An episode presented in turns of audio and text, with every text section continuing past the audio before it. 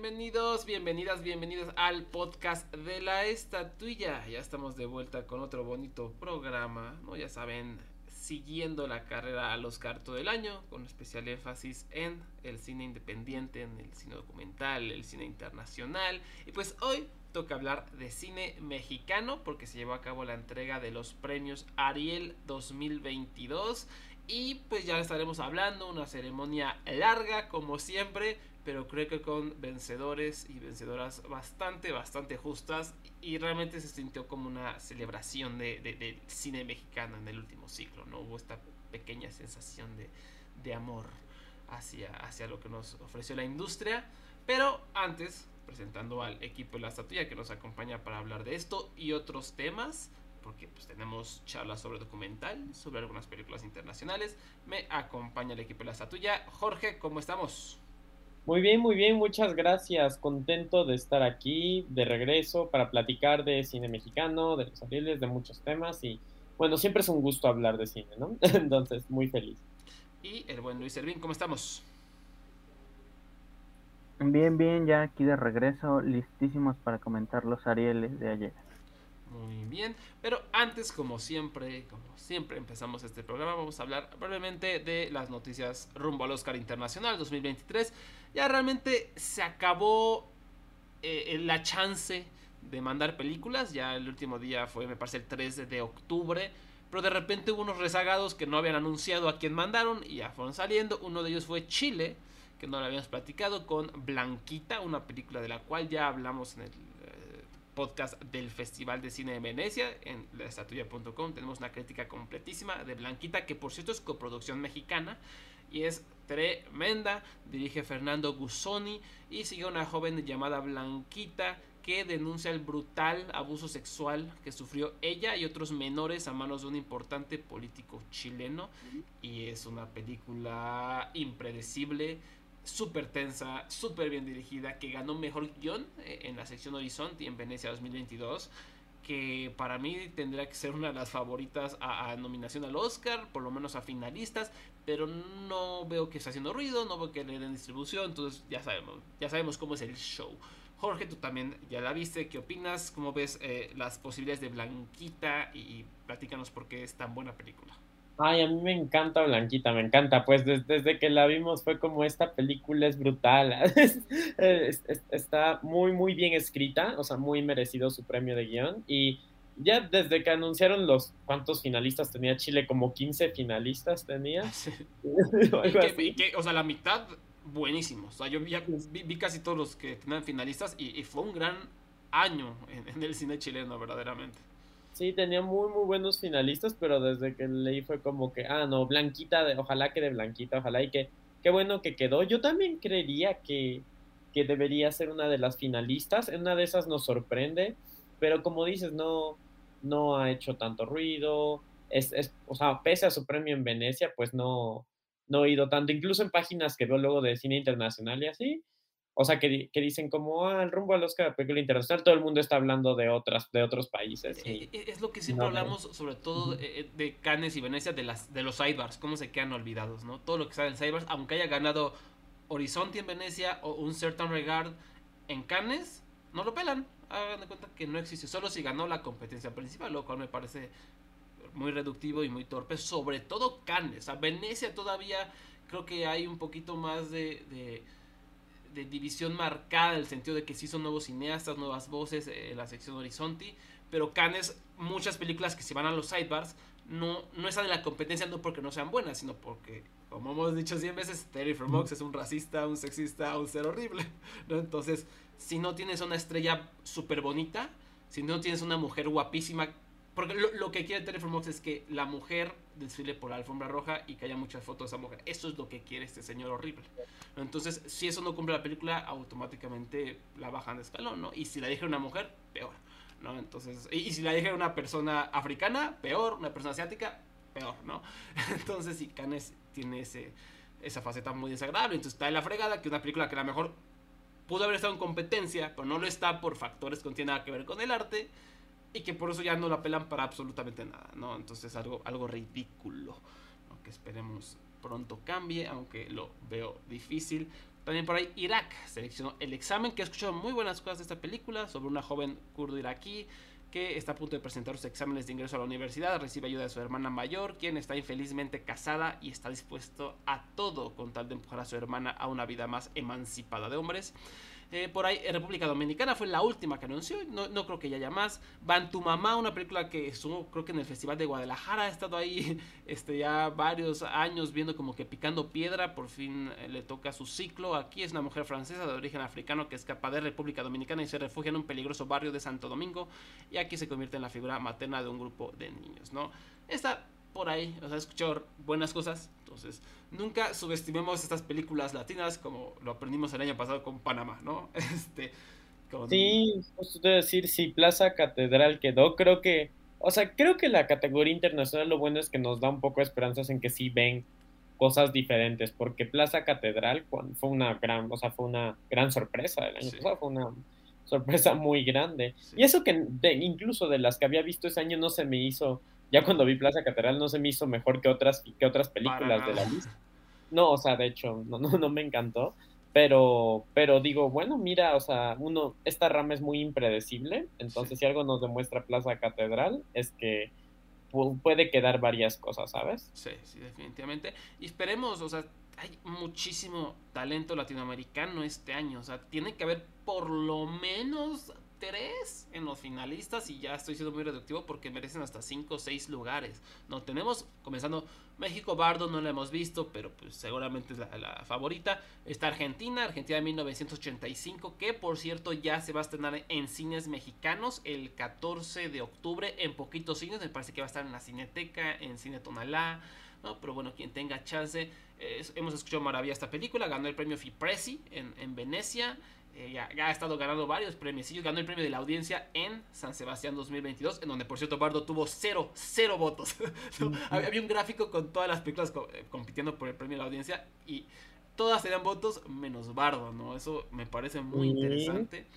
Eh, entonces, y, y Argentina 1985, por lo que entiendo, tiene esta muy buena eh, muy buen balance de, seriedad con comedia. Ya lo veremos. Es sobre un equipo de abogados que se enfrenta a la dictadura militar argentina durante los años 80.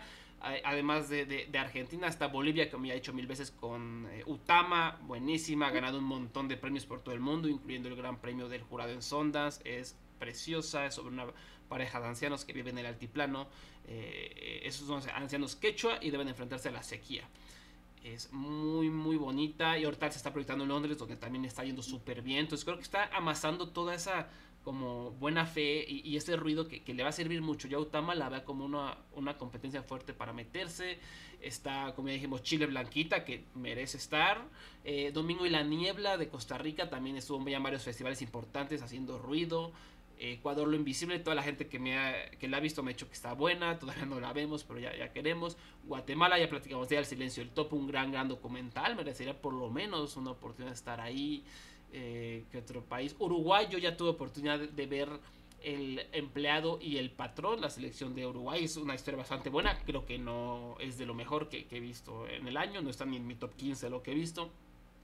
Pero e, es una película muy interesante, ¿no? Que utiliza como muy bien la fotografía para contar como estas diferencias entre clases sociales, ¿no? Es una historia sobre, como dice el título, un empleado y un patrón, cada uno atravesando por distintas situaciones de vida, pero ambos eh, pasando malos tragos, ¿no? De maneras muy distintas por la división social pero conectados a través de que la están pasando mal por algo, ¿no? Entonces, e, es una buena película, no creo que le alcance definitivamente, eh, no creo que tenga visibilidad, pero sería una digna contendiente. Y, y por ahí, EAMI ganó literalmente mejor película en el Festival de Rotterdam, eh, otra película eh, sobre la cultura indígena, que se hablan buenas cosas, entonces ¿no? Tendrán que quedar varias, varias latinoamericanas, a ver cuántas, ¿no? Siempre se a cuenta gotas las que aparecen. Y, algo triste que también notamos que del África subsahariana, como de costumbre, casi no hay, casi no hay contendientes, pocos países mandaron, ¿no? Nigeria, que es la que tiene la industria de cine más fuerte, no pudo porque ellos hablan inglés, sus películas están en inglés y la regla que es un poco torpe, que se está debatiendo quitarla o modificarla, es que tiene que hablarse 50% de un idioma ajeno al inglés, ¿no? Y pues Nigeria, ¿cómo vamos a ver el cine nigeriano? En los Oscars si hablan inglés, ¿no? Entonces es un poco ridículo. Pero de ahí en fuera, hay muy, muy poco cine subsahariano, hay muy poca visibilidad al cine y también eso es culpa de los festivales. O sea, Cannes es súper racista con el cine africano. Si no eres, si eres del África negra, no te programan. O sea, es muy raro que te programen.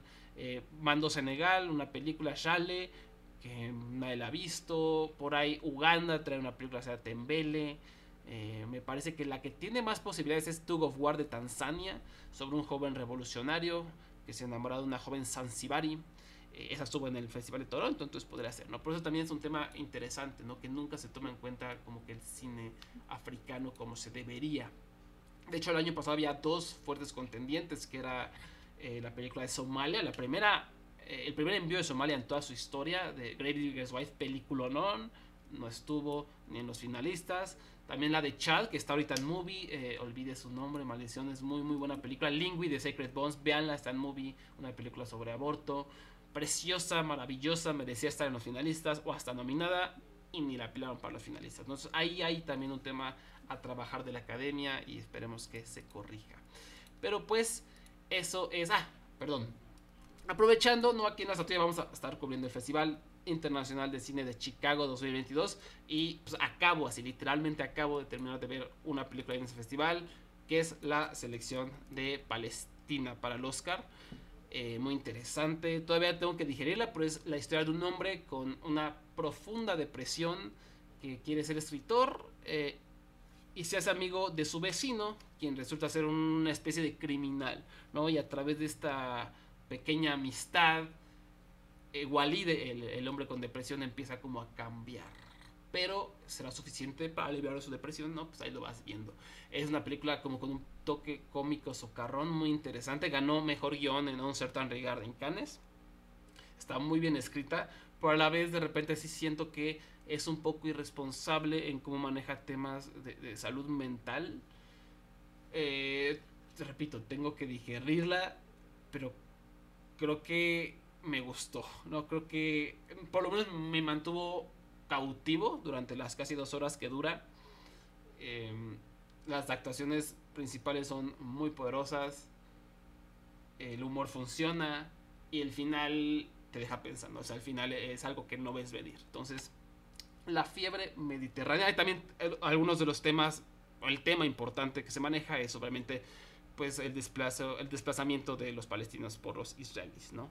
Eh, es, hay cosas muy alegóricas alrededor de eso, entonces vamos a, esperar a ver cómo le va esta peliculita de Palestina Mediterranean Fever. Y ahora sí vamos a hablar de los premios Ariel 2022, lo mejor de la industria mexicana, ¿no? Hubo una bonita ceremonia muy lujosa que duró como 40 horas. ¿Qué, qué les pareció la duración este año? ¿Fue ameno? O sea, ¿se pasó rápido o pudo haber durado menos? ¿Cómo lo vieron? Pues, yo creo que estuvo, a mí, a mí sí me gustó, o sea, sé que fue largo, pero creo que es que todos, todos esperábamos como el año pasado, que fue como todo rápido y los ganadores, pero sí mostraron los clips de cada cosa y clips largos, o sea, sí fueron clips bastante que sí te permitían apreciar lo que, de lo que estaban hablando. Digo, ah, o sea, por ejemplo, dicen como mejor fotografía y te ponen escenas o mejor vestuario te ponen escenas, pero, tan, pero lo ves nada más, pero creo que hubiera estado más interesante que si ya iban a hacer los clips tan, largo, tan largos, que fueran algo relacionado a la categoría en específico, ¿no? Como algo más profundo de los vestuarios o de la fotografía. Pero en general, o sea, a mí sí me gustó escuchar los discursos, que les dieran tiempo, Tampoco fueron tan largos los que fueron los discursos del Ariel de Oro. Pensé que iban a ser más largos y pues no. Muy pues, pues, bonitos, muy bonitos. Sobre todo el de Jaime Baxt. Yo, yo no sabía que, que este que su hijo será su hijo. O sea, yo sabía que había un Jaime Baxt que había ganado un eh, Oscar por el sonido del metal. Pero no sabía su edad, ni sabía quién era exactamente, hasta que anunciaron el ganador y dije, ah, hay un papá y un hijo, ¿no? Qué interesante. Ahorita el, Ariel de Oro fue el papá y se echó un discurso precioso, ¿no? Se me hizo muy lindo y además escuchar como toda su familia súper artística, ¿no? Es todo una exitosa familia, fue, Fue muy divertido. Y Estuvieron lindos. Entonces, me gustó que se les diera la importancia que se les da, porque luego decimos, estuvo largo, pero nos echamos esas mismas horas para los Oscars. Que, y, con muchos chistes malos, ¿sabes? Sí, aquí, no hubo, aquí, no hubo, chistes malos, realmente. Ah, fue no, como, no, hubo chistes, ni hubo cortes. Esa fue como directo a las categorías y a los ganadores y a darles espacio y a mostrar los clips y no sacar, y ni siquiera pusieron comerciales, ¿sabes? Entonces, creo que sí fue larga, pero sí me gustó como lo hicieron, o sea, no fue por alargarlo, por alargarlo. Nada más, sí me molestó, justo cuando iban a anunciar mejor película ponen el número musical, entiendo que pusieron número musical, pero todos estábamos con el suspenso y fue como, ¿por qué me hacen esto? Así, ¿por qué? Y ahorita lo vamos a platicar porque era suspenso, verdaderamente, parecía que iba, parecía que iba a haber una remontada histórica, parecía que se venía la sorpresa, entre comillas, y pues no, pero precisamente ese acto musical. Yo, yo, la verdad, me parece que los clips fueron demasiado largos. O sea, sí, por una parte me gusta que se haga notar el trabajo de, todas estas personas. Pero sí había cosas que decías. Incluso hacían como cortes. O sea, como que ponían cachos de una escena, corte, cacho de otra escena. Y eso ya, o sea, ya, ya pasaste un minuto, no era necesario. Y bueno, también influyó eh, yo, yo fui a verlo a Cine Tonalá gracias a la invitación de Movie, estuvo muy lindo. Y, y, y, la vi con, con, personas que a lo mejor no, no sabían que iba a durar tanto eh, los Arieles y, pues, ¡pum!, ¿no? Les tocó la sorpresa de que efectivamente duran cuatro horas y sí, sí, sí se empezaron a sentir, ¿no? Porque de repente iban ocho categorías anunciadas, llega un discurso de 15 minutos, llega un memorial de media hora, llega otro discurso de 15 minutos, ya pasaron dos horas y llevan ocho categorías de 25, ¿no? Entonces dices, ¿qué hubo, O sea, como que sí está cansado el asunto y precisamente lo de la... Esto a lo que voy es que ese número musical sí fue como, no, o sea, no ya eran las 11, 10 de la noche, ya había 3 horas y 10 minutos. Y fue como, no se atrevan, ¿no? Y se atrevieron a echarse su número musical. Pero igual yo coincido con Jorge, sí fue, sentí como mucho amor hacia el cine mexicano y, sentí esta, como se, ganas de celebrar, ¿no? De, celebrar todos los logros, de celebrar historias. Y, igual lo, iremos viendo, pero bien balanceado el asunto. O sea, yo, yo sí pensé que eh, iba a ser como ediciones anteriores. Me viene mucho a la mente el año de Ya no estoy aquí, que le dieron todos los premios Haciendo los merecidas se los dieron, porque parece que fue la única que quisieron ver, no sé qué pasó ahí. Y aquí no, aquí realmente como que casi todas las películas nominadas fuertes se llevaron un premio, ¿no? Yo creo que e, e, e, eso fue agradable y, además fue justo, ¿no? Vamos a, comenzar a... A menos que Luis quieras agregar algo de, la ceremonia eh, o, algo en general. Yo también la sentí un poquito larga. Eh, y de hecho la estuve viendo por partes, por eso mismo. Porque, como dices, los clips me parecieron muy largos y de repente yo decía, bueno, vamos a despejarnos un poquito. Porque, ah, supongo que tú no tenías esa facilidad como yo de, pues vamos a despejarnos un poquito y le cambiaba o, me ponía a hacer otra cosa, o el celular. A lo mejor muchos van a decir, es falta de respeto a la ceremonia, pero pues si es a lo mejor medio pesado de repente. Si lo hago en los Oscars, porque no lo voy a hacer en los Arieles. Y la verdad, ya creo que la última categoría que vi fue documental, mejor largometraje documental, y yo de ahí dije, ya me enteraré por Facebook, Twitter, qué es lo que está ganando, ya, ya no puedo más. sí, te rendiste.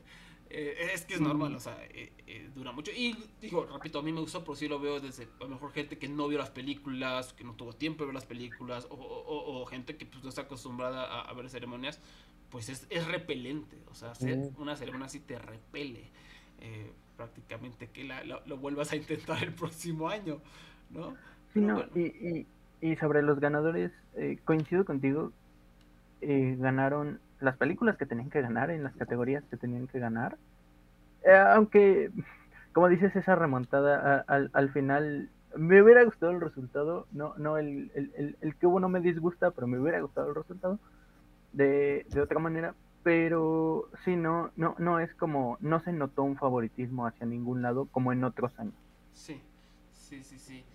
Y, bueno, ya entrando lleno, pues una película de policías, eh, fue muy lindo como todo el amor, porque casi nunca hay ese amor hacia el cine documental. porque siempre hay mucha falta de respeto al cine documental. Lo dijo, eh, lo dijeron en la entrega de, mejor edición. Este Gibran Assaud, que quien ganó por una película de policías, ¿no? Oye, qué bonito que me dieron este premio porque nunca los editores del documental nos dan nada, ¿no?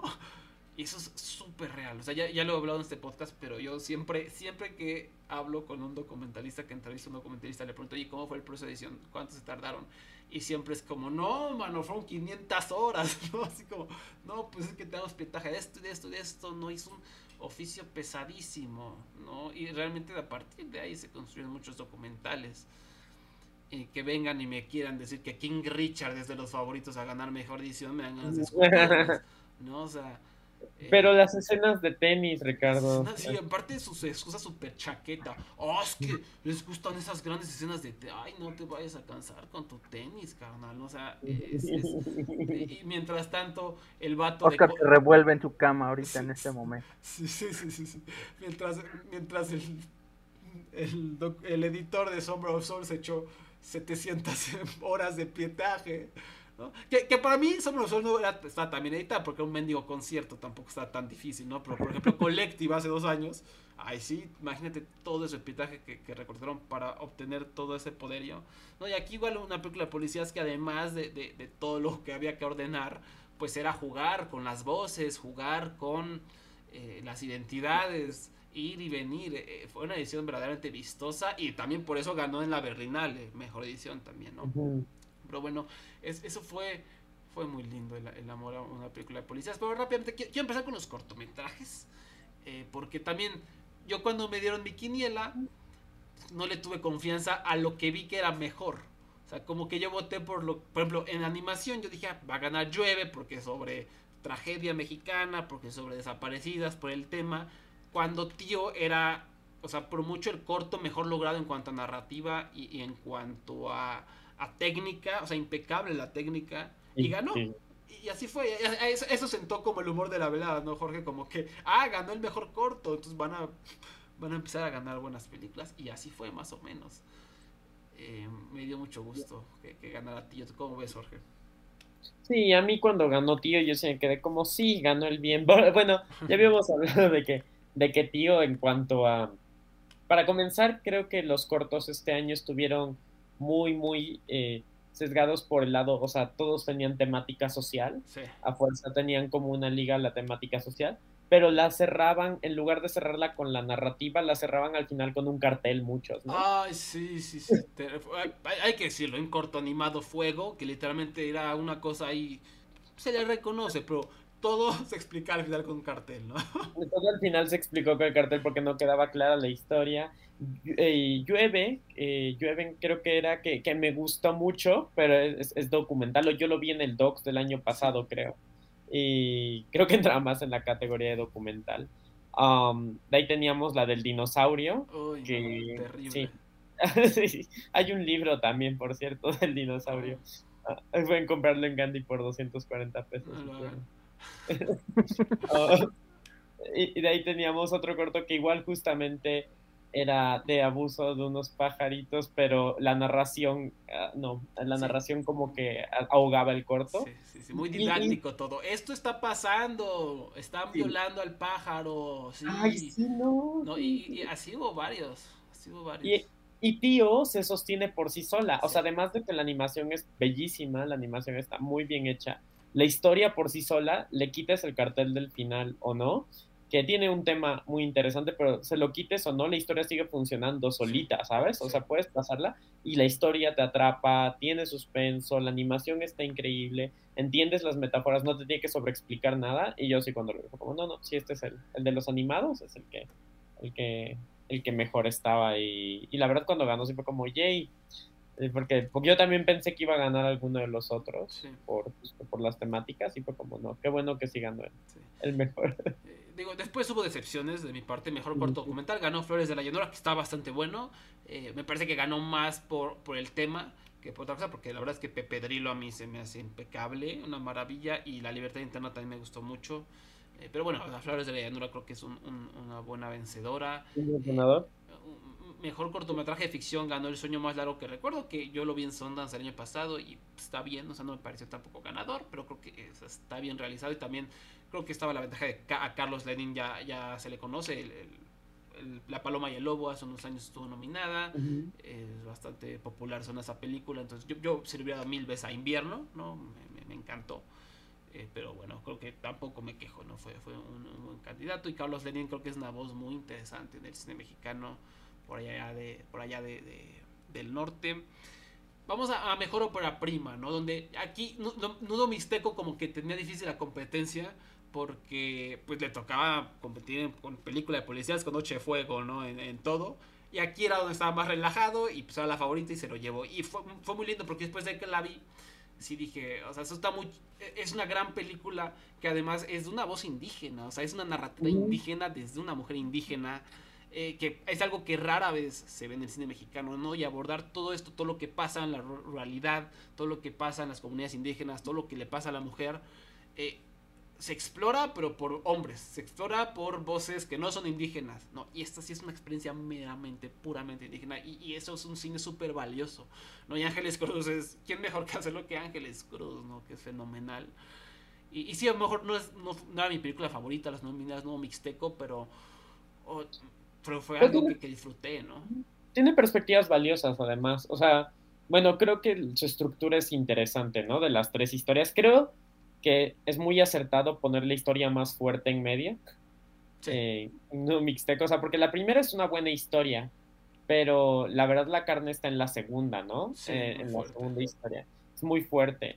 Y de hecho, por eso los dos actores, o sea, la actriz y el actor de la segunda historia son los que estuvieron nominados, porque justamente es como, creo que la historia más potente. Y a, mí sí me gustó. tampoco era mi favorita. Y de la categoría, Incluso la categoría no era mi favorita. A mí, yo me hubiera gustado Muerte al Verano, pero sé que no iba a pasar nunca. yo pensé que ibas a decir la de las ballenas. Ah, sí, obvio, obvio, obvio. Yo, yo estaba esperando el triunfo del 50 ballenas, 52 ballenas. No, no, no. No, yo estaba esperando Muerte Verano, pero sí, Nudo Mixteco la tenía allí. Y la verdad, el discurso fue padre, estuvo padre que ganara. Y vi, y vi en los comentarios, yo estaba viéndola en Facebook. Eh, los Arieles y veía los comentarios, a veces enojándome, a veces no, pero ah. había mucho amor por Nudo Mixteco ahí en los comentarios. O sea, mucha gente de verdad sí le gustó. Qué bueno. Algunos de los que estaban viendo, y pero sí se veía como, sí, qué bueno que ganó Nudo Mixteco. Que, entonces, todo bonito esa parte. Que, por cierto, Ángeles Cruz ya acabó de rodar su segundo largometraje, ¿no? Por ahí, eh, Lumbre Cinema, esta página eh, que acaba de comenzar, tiene un reportaje muy lindo sobre cómo fue el rodaje, entonces a esperarlo, lo siguiente de Ángeles Cruz. Y, los premios técnicos que igual me parece que fueron muy merecedores. Mejor sonido, Noche de Fuego, yo para mí era hasta nominación de Oscar. O sea, el sonido está es súper importante en esta película.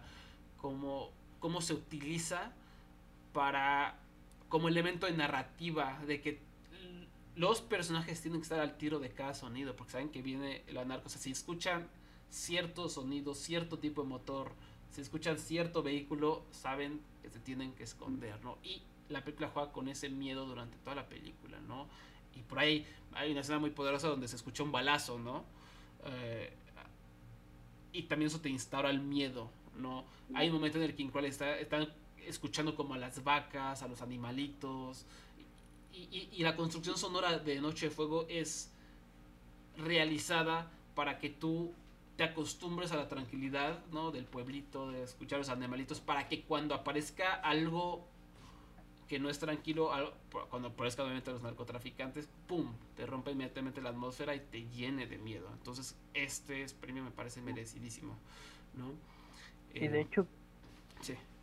Y de hecho, tiene esta cuestión dentro de la misma narrativa de la película, ¿no? Tenemos todas estas escenas donde eh, la chica protagónica está con su mamá en su casa y están tratando de adivinar los sonidos de afuera, del exterior. Ah, Sobre todo por esta cuestión misma de protección, ¿no? De, contra el crimen organizado. Entonces, como dices, es fundamental dentro de la película. Y a mí me gusta mucho este momento donde ella está escondida. No recuerdo si es, si es el momento al inicio o ya cerca del final, pero todo, toda la atmósfera, como dice, se construye a partir del sonido, de las voces, de lo que se está diciendo. Entonces, ese terror que llega a provocar por momentos viene del sonido. Sí, No de lo visual. Sí, exactamente. ¿no? Entonces, qué merecido premio. Mejores efectos visuales fueron para Aztec, que no sé, ¿tuve una oportunidad de ver Aztec, eh, Luis? No, no, la tuve, no tuve la oportunidad de ver. No. pero dijiste que es antología, ¿no? Eh, Por eso- eso eran tantos. Ajá, tantos. eh, era una antología, no recuerdo cuántos, siete, ocho historias. eh, y tú ves la primera y unos cortos, para unos cortos, unos efectos visuales impresionantes, una nave, un sistema solar, ¿no? Decías, wow, ¿no? Sí recuerdo que dijiste que como que se iban diluyendo conforme avanzabas en los cortos. Sí, o sea, acaba esa historia que no era buena, o sea, la narrativa no era muy buena, o sea, la- la- los efectos eran tremendos, y la siguiente era como, "Hmm", y los cortos más feos, más feos, más feos, más feos, feísimos, ¿no? O sea, como que, los ordenaron de mayor a menor, no sé cómo ha sido el financiamiento, si les dieron un cachote y repártanselo, cada quien lo puso de su parte, cada quien no sé qué onda, pero sí había unas partes que se veían bellísimas y unas partes que eran, pero para llorar, ¿no? O sea, en los Arieles, los clips que pusieron fueron del corto inicial. Fueron del corto inicial, efectivamente. Del chido. Sí, Parece sí. que nada más todo el mundo se quedó en ese, ¿no? Dijeron, ya con este es suficiente. Sí, Sí, porque hasta en el, en el discurso fue como la nave espacial, así todo el mundo haciendo hincapié en la nave espacial. Y además vimos la nave espacial así. Es que si solo ves esos clips, yo sí me quedé como, ay, wow, no Sí. manches. Ese corto, eso es el corto de los primeros cinco minutos. O sea, son cinco minutos lo que dura ese corto, diez a lo mucho. Entonces, si ven el corto donde sale esta, esta Naya Norvind Ujú. y el corto donde sale esta Jimena Romo, o sea, dirán, no, no, chavos, de verdad son feos. Pero bueno, este, por lo menos esa primera parte de Aztec es un tremendo avance en cuanto a, a los efectos visuales en el cine mexicano. Me dio mucho gusto, ¿no? Y que, que también se recompense. O sea, a lo mejor nada más de corto ganó el Ariel, pero bueno, sí lo merecía por, por el elaborado, ¿no? Después, mejores efectos especiales, Noche de Fuego, ¿no? Obviamente con todos los las explosiones, eh, sobre todo eh, se juega mucho con el fuego, ¿no? Y cómo los narcotraficantes están haciendo su desmadre, entonces ahí fue otra, otra buena victoria. Mejor maquillaje fue un empate. Eh, siempre me gusta ver empates. este, es divertido. Son impredecibles. Sí, sí. Y el Es como de vamos a hacer lo que queramos, empate. Sí, sí, y más gente gana, entonces está bien. No, digo, hubiera estado mal que hubiera ganado la diosa del asfalto, pero no ganó. uh, entonces, el exorcismo de Carmen Farías fue la que ganó, empatando con Noche de Fuego, ¿no? También, obviamente, el maquillaje es muy importante en Noche de Fuego por- para marcar un poquito la transición de chavitas a adolescentes, ¿no? Que también por eso el- eso se auxilió Tatiana Hueso con efectos especiales también, ¿no? Em, pero bueno, merecido. Y mejor ¿Ustedes vieron el, el exorcismo de Carmen Farías? Yo no vi el exorcismo de Carmen Farías. No, tampoco. Porque yo de solo ver los clips ahí dije como que, ay, sí, sí, sí la... Como que sí se me antojó, ¿verdad? Pero luego recuerdo los comentarios de Oscar en este mismo podcast. y yo como, ¿por qué no está aquí? ¿Quién sabe? O sea, yo no he escuchado mal las cosas del exorcismo de Carmen Farías, pero tampoco es que me haya puesto a indagar y hacer un ensayo sobre Carmen Farías, ¿no? Entonces, pues, Sí, no, no, sí. pero se veían buenas se las vea cosas. bien, se vea, vea bien. bien. Sí, sí, sí. sí. Ujú. Eh, bueno, ahora esta película que me pareció muy interesante era el, el- el Joker, ¿no? E- Era, era la, la incógnita, la velada de los minutos negros que yo vi en el Festival de Morelia y nada más. Estuvo virtual, yo la vi en mi casita en Cinepolis Click. Y no ha salido, apenas la van a estrenar, me parece que en noviembre, no estoy muy seguro. Y ya, hablamos anteriormente, es una película de puro cine negro, cine negro así como de antaño prácticamente, que todos los aspectos técnicos están súper bien logrados, la fotografía, el diseño de arte, el vestuario, y más adelante hablamos de las actuaciones, ¿no? Las actuaciones son tremendas.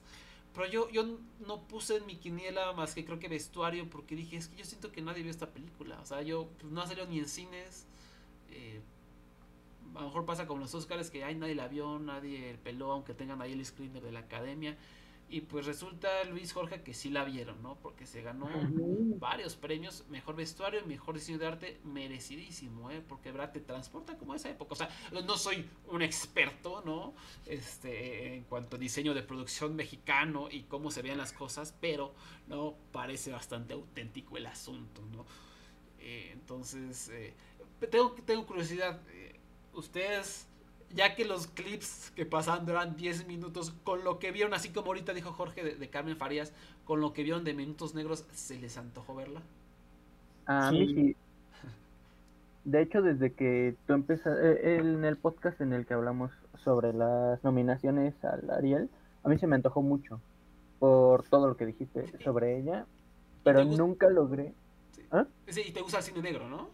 Me gusta el cine negro, me gustan los thrillers, me gustan eh, todas esas cuestiones, eh, pero no, nunca me enteré si estaba dentro del ciclo este que hizo la academia. No lo pasé. no. No, creo que si lo pasaron no me enteré. Si lo pasaron, Ajá, sí, ¿no?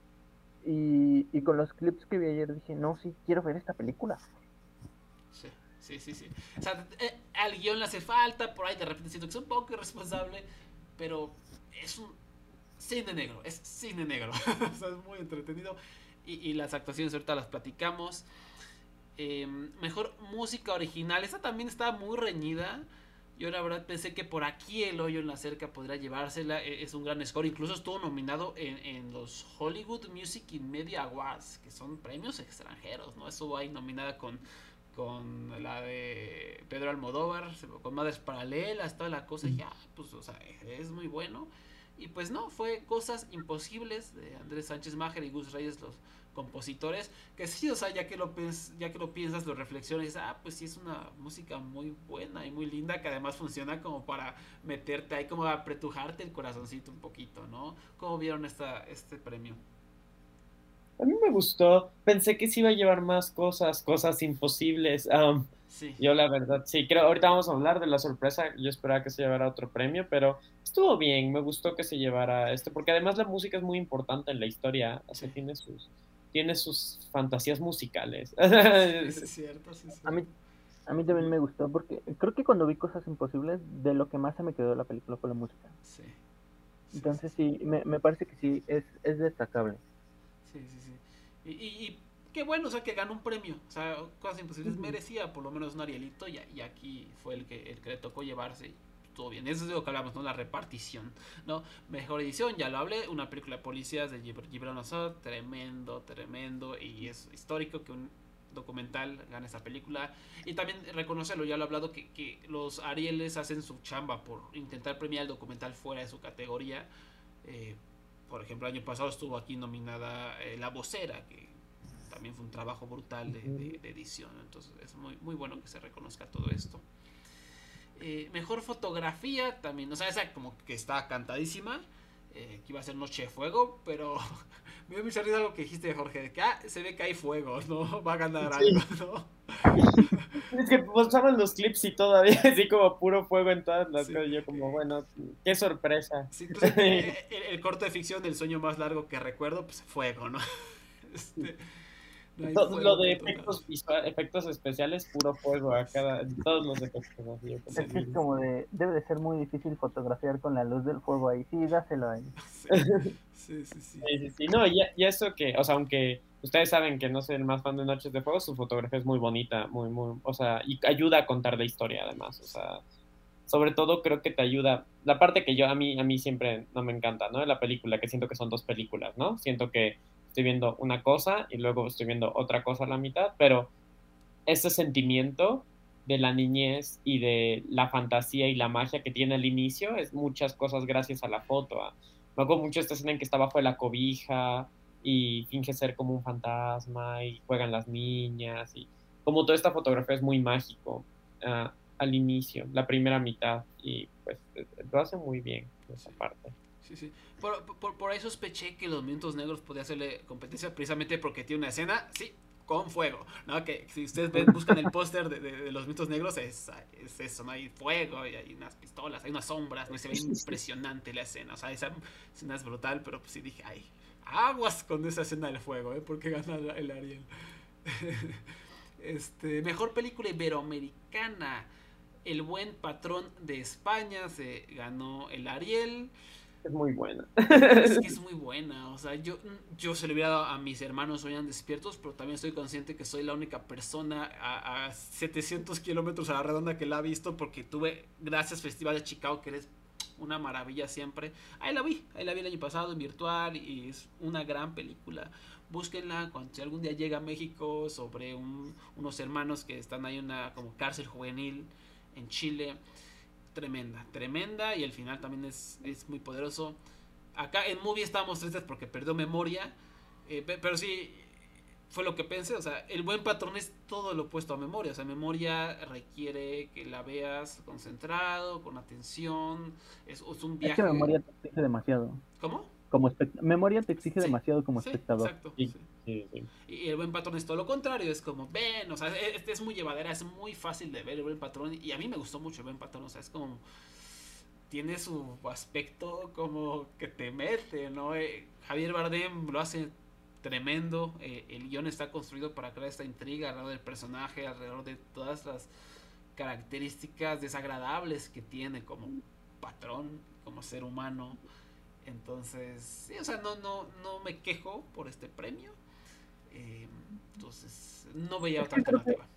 Creo que fue una constante en estos Arieles. No te quejas del premio porque lo merece, es probablemente la justa ganadora. A lo mejor no era lo que tú querías, pero pero entiendes por qué. O sea, no, no es como otros años donde dices, ¿por qué estás dando este premio?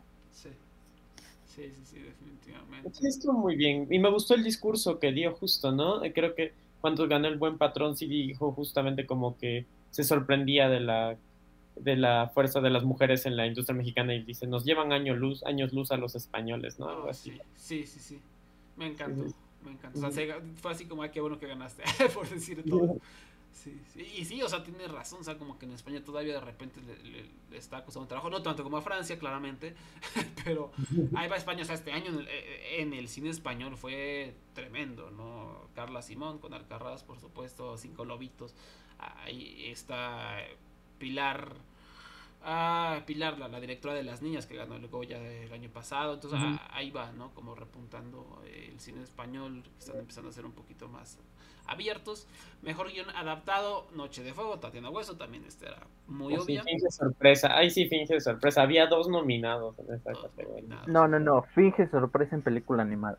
Ah, sí, no finge sorpresa. Un, rescate de huevitos que, que tú, o sea, todavía tenía esa intriga, ¿no? ¿Cómo la van a presentar? O sea, ¿cómo va a ser el show? Nada más hay una, no, literalmente solo había una inscrita, ¿no? Y, y, y me encantó el discurso de aceptación, porque ellos dijeron, o sea, cuando nosotros comenzamos con las películas de los huevitos, pues igual éramos los únicos nominados, ¿no? O sea, no sé, hace 13 años dijo, no sé cuántos, eh, cuando por primera vez entregó el Ariel de película animada, ahí estábamos y éramos los únicos. Y la industria fue creciendo y ya no estábamos solos, ¿no? Entonces fue como, pero para seguir necesitamos el apoyo, ¿no? Y fue como un discurso hacia apoyar a la animación, que es súper importante. En México hay mucho, un montón de talento. Ya empecé a ver eh, los cortometrajes del Festival Internacional de Cine Morelia en la rama animada y son muy buenos. Hay, hay mucho talento, hay que apoyarlo, ¿no? Como dicen.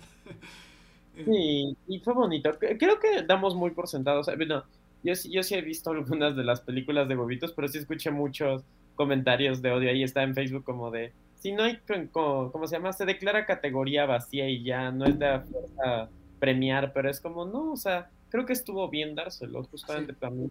O sea, porque... no, no, sí, termina.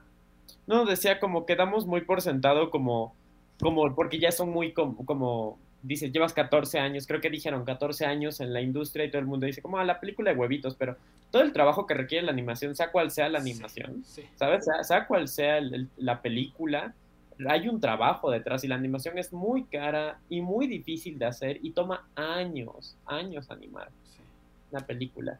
Como para que digas como, ah, no la hubieran puesto ni siquiera. Es como, ¿qué? ¿Por? Ay, no, no. Tiene un mérito tremendo, o sea, y que se hayan mantenido, o sea, también no es fácil, o sea, cualquier cosa, anima, cualquier cosa en México, en el cine que eh, tenga esa longevidad es difícil, y animación, olvídate, ¿no? Es un mérito tremendo lo, lo de esta empresa. No, yo, pues, bueno, para, mí sí, como dices, eh, Ricardo, es un mérito, porque por ejemplo yo he visto varias entrevistas con los hermanos Riva Palacio donde dicen el trabajo que les ha costado sacar estas películas, que creo que la segunda una parte se hizo en Argentina y no tenían animadores. Literalmente lanzaron una convocatoria en periódico de ¿quieres aprender a animar? Vente con nosotros. Y, y, gente amateur empezó a, hacer la animación, nada más si te gustaba dibujar. O cuando quisieron hacer el salto a, a animación 3D en la tercera película, que, o sea, para ellos fue como, es que no hay en México este tipo de renders, no hay quien te haga esta cosa de las plumas o del pasto, ¿cómo lo haces? Entonces sí, sí, me parece que ellos son pioneros dentro de lo que se hace en la industria en México y como dices, es muy difícil que se mantengan tanto tiempo aquí. Sí, exactamente. Entonces, qué bueno y qué bueno que, que, hubo ese discurso tan, tan importante. Fue importante sobre todo, sí. Muy pertinente, creo. Mejor guion original, que está nominado Nudo Mixteco, Lo en la cerca, 52 ballenas, El otro Tom y una película de policías que se llevó el premio David Gaitán y Alonso Ruiz Palacios. Aquí fue cuando empezó a hacer como el, decimos en los Oscars, el momento, ¿no? Como que empezó a ganar y a ganar una película de policías y esta fue la primera señal de su poder, de su poderío fue muy, fue muy, muy sorpresivo porque yo pensé que iba a ser Nudo Mixteco. Y mucha gente dijo que iba a ser, porque ganó un guion en Morelia, creo, Nudo Mixteco, de hecho. Cuando ganó. Yo pensé que a lo mejor por cómo se estaban repartiendo el otro tom, que el guion a mí me parece excelente también. Entonces, y además, eh, Laura Santuyo es una escritora, ¿no? O sea, está basado en su novela, me parece. Eh, o lo escribió después, no sé cómo está el asunto, porque si no estarían bien adaptado, ¿verdad? Entonces no sé qué onda. Sé que hay una novela, entonces no sé qué pasó ahí. Y Rodrigo Plaque también ya, ya, ya, es conocido, ¿no? En la industria por el monstruo de, mil cabezas. Entonces sí, sí fue un poco sorpresivo, pero a la vez... Eh, o sea, me pasó esto, como que empezó a ganar una película de policías y decía, wow, no me esperaba esto, pero después, o sea, piensas tantito y dices, pues sí es un peliculón, o sea, o sea ¿quién ve una película de policías y no queda así como, wow? O sea, por todo lo que representa y como las capas que tiene y la originalidad, es algo que realmente, ¿quién ha hecho algo así? No, nadie, es realmente un trabajo de, no ficción creativa muy, muy fuerte. Sí, no, y, mucho gusto. ¿Qué qué decirle? Eh, a, mí me gusta mucho este giro que tiene a la mitad donde te presentan a la pareja de policías eh, real, ¿no? Y, y sí es como, wow, qué gran giro, sobre todo porque no, no te lo... Ah, existen este tipo de juegos metaficcionales en el cine de Ruiz Palacios, pero nunca a este nivel. Sí, no, no, está muy bien construida y me gustó sobre todo que aquí empezara a ganar ya, o sea, premios que no esperabas, porque todos, todos esperábamos que ganara mejor documental, o sea, y hiciera también pinche sorpresa, pero en esta, o sea, cuando empezó a ganar fue como, me gusta que también, o sea, porque también vi muchos comentarios de, pero es ficción o es documental, y la gente diciendo, no debió haber ganado ahí porque es película, y, y la propia academia dando el discurso de, de de darle esta visibilidad a la no ficción, ¿sabes? De darle premios más allá de solo documental, de darle premio en guion, porque luego la gente como que piensa que, los, que las documentales no se escriben. O sea, que por alguna arte de magia los pones, eh, los editas sin una estructura, ¿sabes? Y... Como que llegas nada más y empiezas a filmar lo que se te ocurre y ya se, se edita solo. Sí, se edita solo, le das al editor, porque además no premian a los editores, entonces también llegas le das el material y ya está grabado en orden y el editor solo lo pega y ya lo manda. Así, esa es la idea que la gente tiene, no que se escriben, que se piensan, o sea, que hay un guion detrás y creo que el premiar con guion a esta película fue como un gran, o sea, un gran statement, ¿sabes? A mí me pareció muy, muy, muy, muy bueno. Y que a la gente la pongan también a cuestión. Sé que mucha gente tal vez se enojó porque dice como, es película, es documental y todo, pero esto también les hace pensar un poco en qué es documental y qué es ficción, ¿sabes? En sí mismo es, un premio que hace pensar a la gente. Y, eso te habla del poco documental que se ve, o sea, que piensen que, eh, que, no es documental, no me habla que pues, no han visto más que pues, los documentales de siempre, ¿no? O sea, que todavía no entienden esta elasticidad que tiene el medio, ¿no? Que poco a poco se está empezando a dar a conocer y por eso una película de policías es tan importante, ¿no? Para que quede bien claro las capacidades, la moldeabilidad que tiene el documental. Sí. Sí, sí, sí. Y luego, mejor revelación actoral. También aquí fue como, wow, o sea, sí hicieron la chamba. Adrián González por Blanco de Verano, ¿no? Una película que igual yo, yo no voté por ella, no la puse en mi quién era porque eh, pues era su única nominación. Sentí que nadie la vio. A pesar de que, no sé si ustedes la vieron, es, es no, No, no, no. Es un gran anticonceptivo. Esta película es un gran anticonceptivo. Y eso es de la mano de Adrián González, que interpreta a un niño. O sea, de las primeras escenas de la película es que está desnudo con su mamá desnuda, así como en el baño, ¿no? Es como, tiene una especie de, de no sé, como Edipo. Hay, hay, hay un poco de Edipo rey por ahí. El niño está muy apegado a su mamá. Entonces, cuando la mamá comienza una relación con un vato, pues este niño que claramente está perturbado empieza a comportarse como Bart Simpson, ¿no? Pero sin lo chistoso, ¿no? Es un verdadero demonio, ¿no? Y, tú de verdad lo odias, de verdad es un niño, porque aparte no habla, como que todo lo expresa como con actos medio violentos, pero sin llegar a ser un psicópata, ¿no? Simplemente va y destruye una cosa por allá y como que le arruina las cosas a su mamá. Y Adrián González como que comunica todo eso. Y también me gustó su discurso, estaba como muy feliz, como, oh, wow, ¿no? Esto fue un discurso muy lindo como muy emocionante. A pesar de que realmente aquí todas y todos merecían. Julia Chávez, yo es a quien se le hubiera dado, a lo mejor ¿no? en el otro toma hace un trabajo mm. fenomenal y es una actriz no profesional que agarraron y pum, y es tremenda. Igual Israel Rodríguez, el morrito, eh, se echó una chambota como un niño con déficit de atención, ¿no? Igual es un niño desesperante porque tiene déficit de atención, ¿no? Y, y tiene ADHD, entonces eh, un gran campo, ¿no? Que vemos el, potencial acá en la actuación mexicana, pero muy bonito aquí. Que una película que solo tiene una, una sola nominación se la haya ganado. Y merecidamente. Mejor coactuación femenina, como dijimos aquí. O sea, esta, yo, yo dije, si hay un premio cantado, además de documental, era coactuación femenina. Porque Mayra Batalla es tremenda en Noche Fuego. O sea, para mí igual yo la tuve en mi top 5 del año de actuaciones de reparto. O sea, en los Oscars para mí ya tendría que haber estado nominada Mejor Actriz de Reparto. Porque lo hace tremendo y se lo llevó. Y qué felicidad. Eh, y también pues, les adelanto que, o sea, para mí, o sea, Mayra Batalla debería ganar el próximo año por Huesera. Porque es igual o mejor. O sea, es muy, muy buena su trabajo en Huesera. No, Mayra de verdad es una actriz que va a dar mucho de hablar en los próximos años. Eh, lo escucharon aquí en la estatuilla, primero. Ricardo está prediciendo el futuro. No, no, estoy tan seguro simplemente porque es una película de terror y ya sabemos cómo son estos desgraciados, ¿no? Que, nos hacen a un lado al, cine de género, pero esperemos así no sea. ¿no? Y quién sabe si Bardo tenga coactuaciones femeninas, ¿no? Este, pero bueno, eh, también quiero quejarme de las nominaciones. Como que cuando grabamos las nominaciones no me quejé de algunas. Pero sí, o sea, aquí, aquí en Pero ya que las pensé, me enojé, dice También ya que viste algunas películas, ¿no? Que Sí, por ejemplo, aquí, o sea, eh, Eileen Yáñez y Norma Pablo, así que tú digas, puta, qué papelones en Noche de Fuego. No tanto, o sea, sí son buenos, pero hay actuaciones por ahí este, que merecían un poquito. En Nudo Mixteco, por ejemplo, había algunas actuaciones que me parecían mejorcillas, ¿no? Porque por lo menos merecedoras. O sea, incluso en los clips que eligieron se notaban, o sea, cuando eligieron la actuación de Norma Pablo, estaban todas las actrices ahí. O sea, si tú no supieras quién es Norma Pablo, no sabías a quién estaban. Exactamente. Entonces ahí, sí, ahí se, pasaron de rata, pero no, se pasaron más de reata como en mejor actuación masculina con Daniel Jiménez Cacho. O sea, yo, o sea, hace poquito le dije a Jorge, o sea, no me había caído el 20, que está, no sabía que estaba nominado, porque yo vi el diablo entre las piernas y ni siquiera me acordaba que salía él. Su personaje sale dos minutos, ¿te gusta, Jorge? Sí, no, no tiene una escena. Y ni siquiera es como la escena que dijeras como, ah, es, es que es una escenota, ¿no? No. es, una de las peores ah, nominaciones que ha visto un premio, la de Daniel Jiménez Cacho. Las peores. ah, pero espérate al próximo año. Sí, espérate al próximo año que gane mejor actor.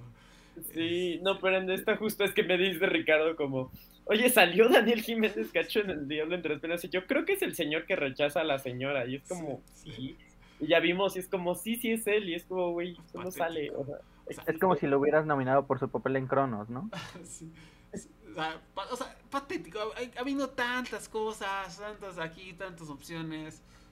Sí, sobre todo. Incluso había un actor en los cortos, el de invierno, que nos encantó, ¿no? sí, el señor bonito de... O sea, ese era para que ganara un premio de actuación, ¿no? Para que nominaran a Jiménez Cachonas por el nombre.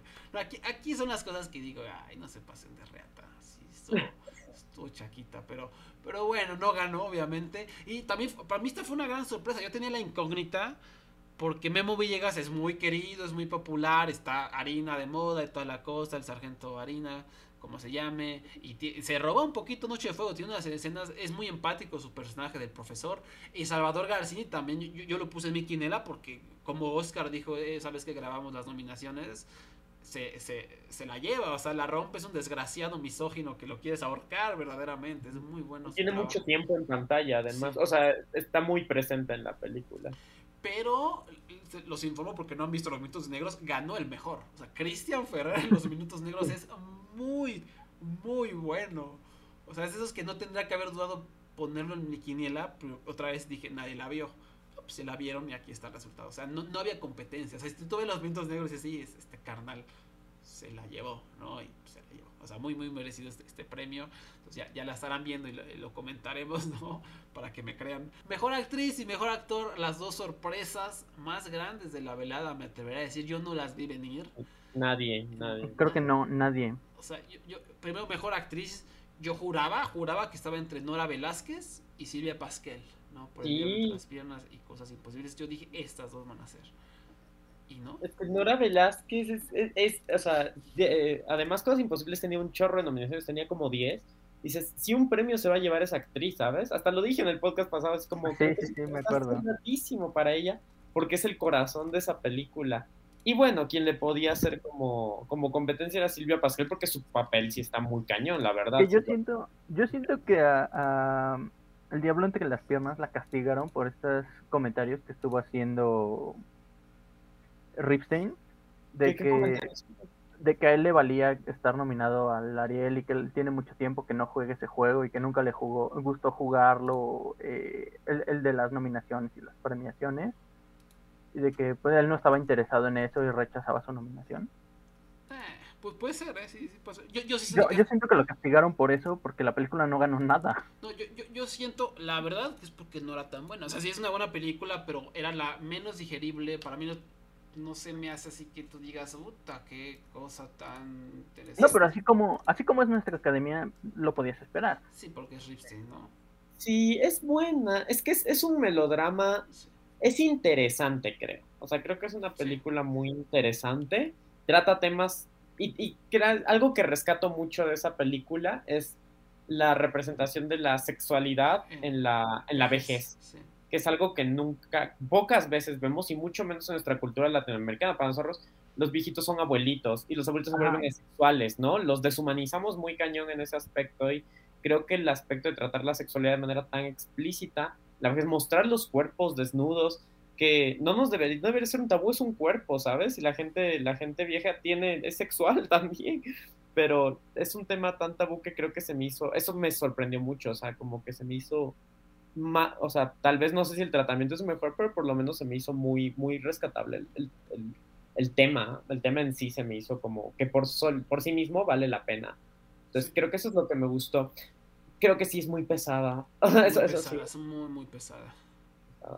Muy pesada. Y el final nunca sé cómo sentirme. y yo, la verdad, o sea, yo Silvia Pasquel no me gustó. Para mí nunca había, nunca vi a un personaje, vi a alguien haciendo teatro. O sea, yo nunca vi cine en su actuación. Para mí es un desastre esa actuación. Me, cada vez que salía esa mujer me sacaba. O sea, está, para mí ella está en otra película. Súper melodramática. O sea, es un melodrama, pero ella para mí está como en otro nivel. O sea, no me gustó nada. Entonces... Creo que es de esas que amas o odias, ¿no? Es que es, es, es ¿sabes qué? Si, si esta película fuera estadounidense, estará nominada al sindicato de actores. es de esas actuaciones que están a nivel 15, así, ¿sabes? Así como que todos Es como la actuación, actuación. es la más actuación. Es, Lady Gaga, sí, sí, Es el que más actúa, es como Jared Leto, así, es como el que más actúa. Sí, sí, sí. Es de esas actuaciones que es de más actuación. Estaba actuando, sí. Y Nora Velázquez también, oigan, yo tengo que admitir, soy un ignorante, no sabía que era Chabelita, fíjate. o sea, hasta que me tuve, alguien por ahí en la mesa dijo, ah, Chabelita. Y dije, no más, si es cierto, es Chabelita. No era Vela, qué tonto soy. No sabía, no sabía que era Chabelita. Entonces me dio más coraje que no ganara, ¿no? Chabelita su Ariel. Este, pero bueno, eh, me, da un poco de tristeza porque, pues, no sé cuántas más oportunidades vas a tener de ganar un Ariel. Y se echó un papelazo, verdaderamente, pero Y Mónica Carmen la nominan, la verdad la nominan para todos. O sea, sale Sí. en un comercial de cereal y la ¿no? nominan. O sea, como que. Este ya es su tercer Ariel, si, si no, No, me equivoco. es su segundo, pero creo que es su tercera o cuarta nominación ya. O sea, la- ganó por Asfixia y eh, la nominaron por, no- por Nueva Orden por no hacer absolutamente nada más que quedarse así toda asustada. Sí, sí, es- esa vez Mientras- Mientras violan a todo México porque está enfermo su director. No, y además lo nominaron por... No, tam- también ganó por año bisiesto. Ganó por año bisiesto. Sí. Sí, ganó mejor actriz por año bisiesto. Ah, esa sí es cierto. No, pues. Es que- es- Pero por eso te digo, ya es su tercer, su tercer Ariel porque la aman, la adoran. Y, o sea, cuando la nominaron por Nuevo Orden, yo sé que Sí. como actriz principal, además. Fue como, ¿qué? Además, sí, salió como- Todos sabemos que la actriz principal ahí es Nayan González Nordin. Sí, sí, sí, sí. No, un desastre. O sea, y aquí, ahora, ¿lo merecía o no? Porque así yo sí lo pienso y sí es una chambota. O sea, porque no, no. Aquí incluso se está premiando al cine documental porque fue la chamba de. eh, a lo mejor la, la comparación es muy rara, pero lo que hizo María Bacalova con Borat, Subsequent. Movie Film, Sí, sí. en el sentido de que no solo es actuar, sino como meterte a este papel como semidocumental. Y, y en, el caso, en el caso de María Bacalova fue como que un carnal casi te asalta sexualmente, ¿no? O sea, fue. Y, y no salirte del papel. Eso fue un poderío muy fuerte. Eso, eso es actuación, ¿no? Y, aquí, pues, Mónica Carmen, Carmen obviamente no, no es ese extremo, pero eh, es interpretar eh, todas estas dimensiones, ¿no? Pe- perdón, Luis, ¿qué pasó? Eh, eh, creo que es esta parte, ¿no? Donde la parte más documental, digamos, de, de una película de policías, donde los ves yéndose a la academia y estos diarios que están manteniendo día con día y toda esta parte de preparación que a lo mejor para los segmentos de ficción podría decir no es tan necesario, pero pues necesitabas que los actores estuvieran, tuvieran en la cabeza lo que están haciendo, ¿no? E- e- esa interpretación para creérsela. Y creo que también esta parte de tener que aprender eh, eh, eh, estas líneas y a lo mejor la velocidad a la que está hablando la otra persona para hacer esta sincronización con las, las voces, eso es una chambotota. Sí.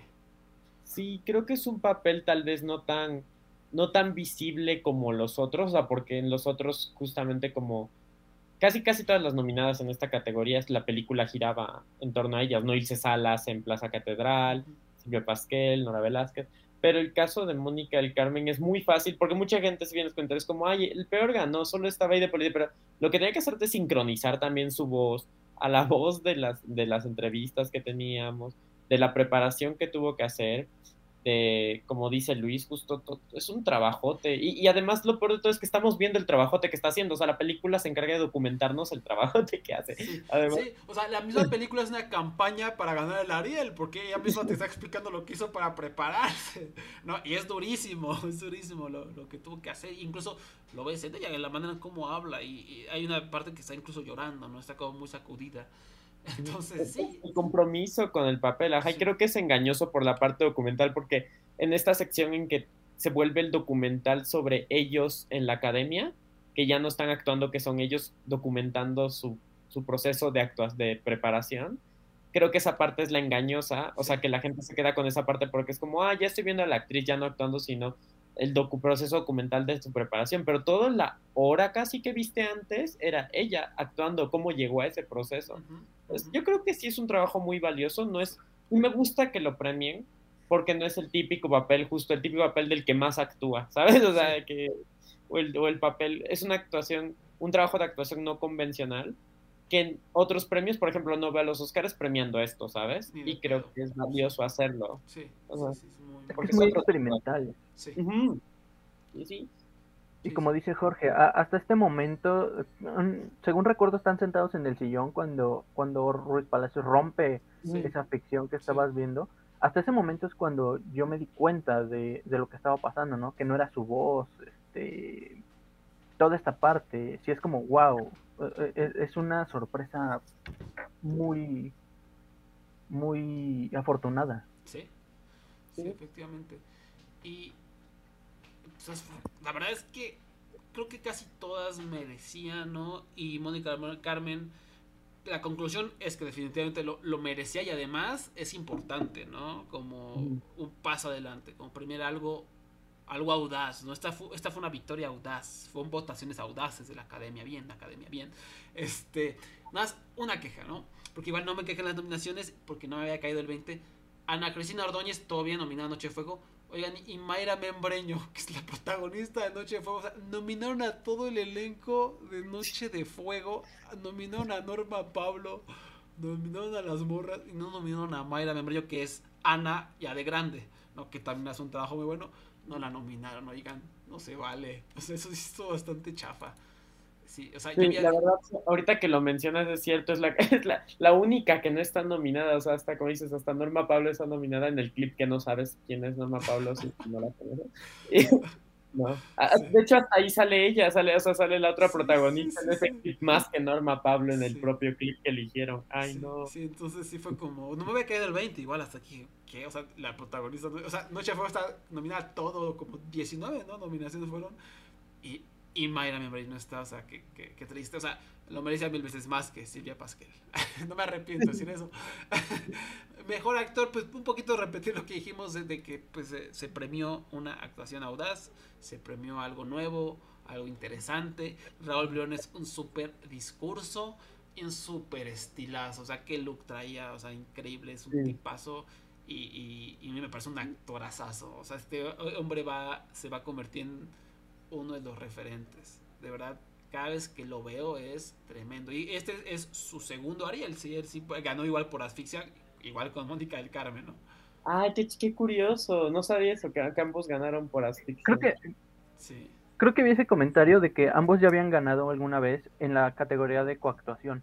Sí por la misma película. Y, ahora están ganando por actuación. Sí, y son pareja, entre comillas, en asfixia, ¿no? Que es este vato horrible, nefasto, que la está usando como casi casi de.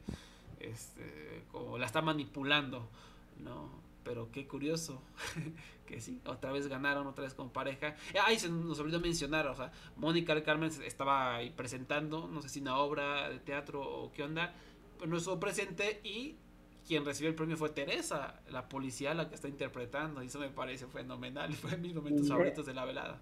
Luis, de hecho, tuiteó un tuit muy apropiado de, eso. Así de, que era muy, muy de una película de policías ese juego. Sí, sí, sí, sí, Fue perfecto, fue, fue perfecto el, momento para la película y para todo. Como de gracias por interpretarme, yo recibo el premio. Yo recibo tu premio. Sí, sí, sí. Qué bonito, ¿no? Luego, mejor, bueno, largometraje documental, una película de policías.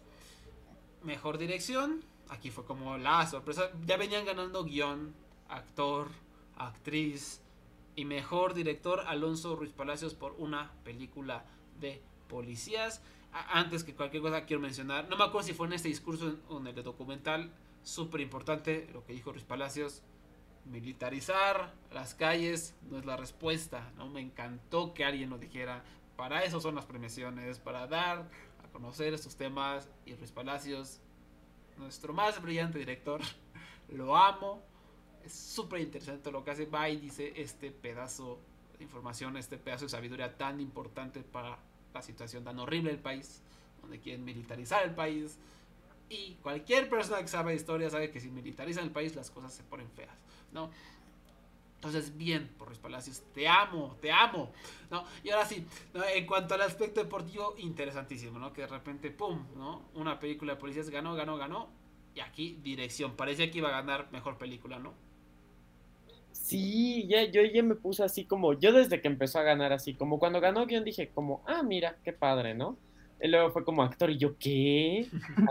¿Qué? Y cuando fue director dije, no manches, va a ganar, así va a ganar yo aquí tenía a mi hermana al lado y mi hermana así dice como que Jorge, te pusiste a gritar como en los partidos de fútbol, ¿eh? y, así como, no, ¿en serio? Así no podía creerlo que estaba ganando eso. Y me dio mucho gusto porque de verdad al documental no se le premia en otras categorías luego y que la academia lo haya premiado en tantas. O sea, creo que desde Tempestad no teníamos un documental tan premiado y aún así es en categorías poco comunes para el documental. O sea, lo que te digo que es guion y actuaciones es muy poco común con documentales esté premiado a eso. Y sí fue como que, ay, wow, ¿no? O sea, si lo premiaron aquí es que les gustó mucho y que les gustó mucho, mucho, ¿sabes? Entonces yo sí dije, como, va a ganar película, yo estaba así emocionado. Sí, no, eh, eh, o sea, creo que, como bien dice Jorge, o sea, era algo que no se esperaba, porque como que sonaba muy, muy, muy cantado Tatiana Hueso, y sobre todo porque me parece que Tatiana estuvo en los DJs a principios del año. Ah, cierto, sí, cierto. Sí, O sí, sea, sí. y, y era como muy, muy, muy pesado eso, y de repente gana Ruiz Palacios, es la segunda vez que gana, ganó por Güero, y es muy merecido, es muy merecido por todo el trabajo que hay. O, o sea, todas hubieran sido merecidas, no me hubiera quejado si hubiera ganado Tatiana Hueso, pero me parece que, sobre todo es sorpresivo y es una sorpresa agradable. Y lo que dices, Ricardo, de, del discurso de Ruiz Palacios sobre cómo habla de la militarización del país, creo que sobre todo es adecuado que lo diga Ruiz Palacios, Sí, porque sus películas hablan sobre el pasado. Casi todas sus películas hablan sobre, o sea, hablan sobre el pasado, sobre la situación en México y la reflejan en la actualidad. Entonces es importante que lo diga una persona que ha hecho cine mexicano tomando como punto de partida el pasado para criticar el presente. me dieron ganas de ver Güeros otra vez. Este, qué película. Eh, Alonso, te amamos. Y también algo, yo, siento, bueno, mejor película, ganó Noche de Fuego, obviamente, pero siento que, que si había estas ganas de la academia por, de- por darle un empate, porque hubo un empate, o sea, porque se nota el amor hacia las dos películas, y yo creo que sí fue como, bueno, u- una de las dos tiene que ganar una película y otra dirección, porque son impecables. Entonces como que se la campechanearon y así se lavaron las manos, que me parece una buena decisión porque sí se sintió como que pues, una película de policía salió muy muy premiada, ¿no? Y, y Noche Sí. de Fuego, eh, eh, perdón, ¿qué pasó Jorge? Ah, no, no, que se sintió como justo una victoria pareja, porque yo esperaba, como el año pasado con enseñas particulares se llevó muchísimo, ¿no? Y sí, yo creo que sí. Y este año yo también dije, ah, Noches de Fuego, va a ser la, vaya a escucharla una y otra vez, ¿no? En la, en la ceremonia. Yo como, y ahora que cuando ganó no ganó tantos premios, pero se sintió como muy equitativo, se sintió como si hubiera dos ganadoras. Yo sí dije como, ah, o sea, sentí como que una película de policía sí fue la, la ganadora, igual Noches de Fuego, Noche de Fuego, sentí que ambas fueron las ganadoras de la noche, no sentí como, ah, fue Noches de Fuego la ganadora, tal cual. Es que no, no, no, no se hubiera sentido raro ni forzado el empate, hubiera estado bien. O sea, sí, pero también no, no es tan fácil, ¿no? O sea, que de Ah, las sí, obvio. matemáticas, pero sí hubiera estado, o sea, sí, sí hubiera sido como perfecto, ¿no? porque las dos películas no así como excelentes, cinco estrellas. 10 de 10. 10 de 10, ¿no? Y ahorita un, un paréntesis que ahorita que, que lo que mencionas de diseños particulares, Jorge, ya, ya recuerdo por qué le tenía tan poca fe a la academia en el sentido de que no le dieron nada a los vientos negros. Fue porque el año pasado no le dieron nada a Te llevo conmigo. Y- y- Ay, era, es peliculón, te llevo conmigo. Sí. Y además tiene esta mezcla también entre ficción y documental con la tercera parte, o sea, con el tercer acto, que te, te hace preguntarte, yo lo había escrito alguna vez que, que me encanta esa película, sí, sí, sí. porque te hace preguntarte si todo lo de los primeros dos actos es una ficcionalización del documental o lo último es una documentalización de lo, de lo anterior. Muy- es muy padre esa película. Efectivamente, o sea, Te llevo conmigo fue la mejor película mexicana del año pasado por abajo de diseños particulares, ¿no? Y si me dices que por arriba también te la acepto, ¿eh? Porque es excelente y también es como innovadora lo que está haciendo, ¿no? Estuvo nominada nada más a actriz, a coactuación femenina, perdón, a, a mejor actor y a coactuación masculina y merecía ganar todos esos premios salvo a la mejor eh, eh, mejor actor, ¿no? Porque Ponchito Herrera se, se la rifó pero no ganó nada, ¿no? Así fue como, ¿qué?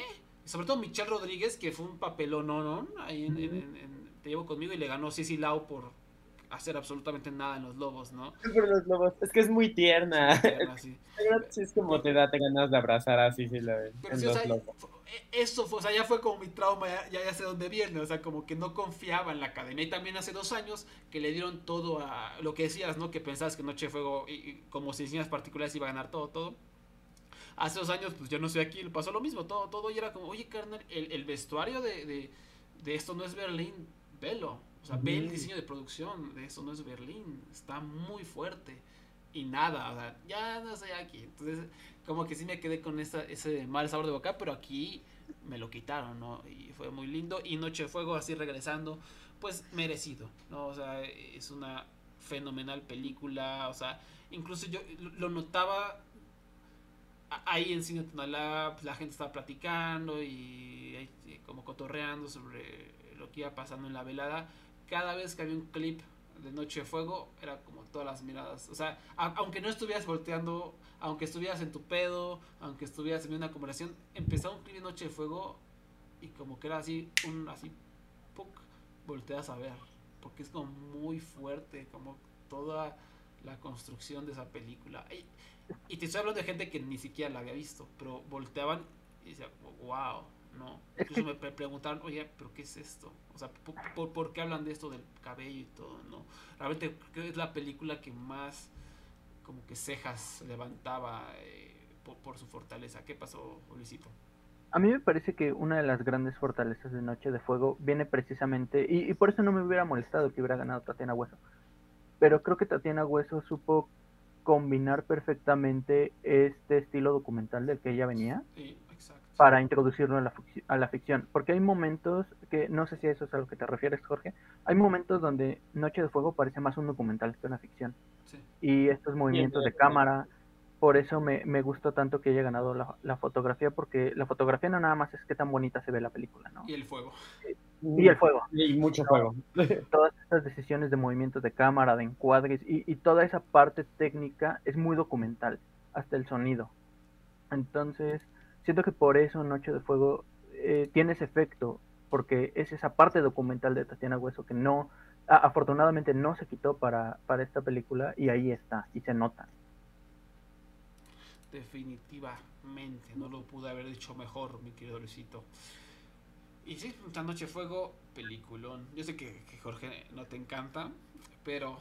Bueno, sí, hemos, hablado de eso. Eh, para mí es, una, obra maestra y estoy, estoy muy, muy contento de, de esos resultados campechaneados que nos ofrecieron los Arieles. Lo único, ¿saben que me había gustado? Digo, por cómo se dio la noche y los resultados, a lo mejor eh, no hubiera ganado la de las ballenas. sí, ese, era el, que, como el año pasado la penúltima a ser presentada había sido documental, no el año pasado por último, por penúltimo presentaron documental, que me pareció una señal muy importante de respeto hacia el cine, porque parece que fue más por la popularidad de, de las tres muertes de Maricela Escobedo, ¿no? Un poquito a lo mejor también aquí por la narrativa, ¿no? Dirección documental. Voy a ser interesante, ¿no? Que ganara todo eso. O sea, como otra acumulada para Luis Palacio salido para que pensaras que iba a ganar mejor película. Y no, hubiera sido más emocionante. Pero bueno, me ha gustado eso simplemente como más, todavía más respeto al, al, documental. Sí, es que creo que si hubiera ganado una película de policía hubiera sido un precedente de un documental ganando mejor película. Que te digo, ya han ganado mejor director antes, han estado nominados, pero mejor película, yo no recuerdo que haya ganado un documental mejor película. O, sí. podríamos estar equivocados, pero según yo no. según, yo no. Sí, no, no, porque... Vamos, Luis, habla, habla, Luis. No seas tímido. Es que no me, no me acuerdo si la cuarta compañía es documental. No, no, es, es ficción. ¿Es ficción? Sí, esa le ganó, le ganó a Tempestad, ¿no? ¿O no? ah, sí, sí, le ganó a Tempestad. Ajá. Tempestad era el documental de ese año y, ganó directora Tatiana Hueso por Tempestad, pero no ganó, no ganó película. Y ese año hubo dos documentales a mejor película. Estaba Tempestad y estaba Bellas de Noche. Ah, sí, es cierto, era ese año Bellas de Noche. Documentalazo, Bellas de Noche también.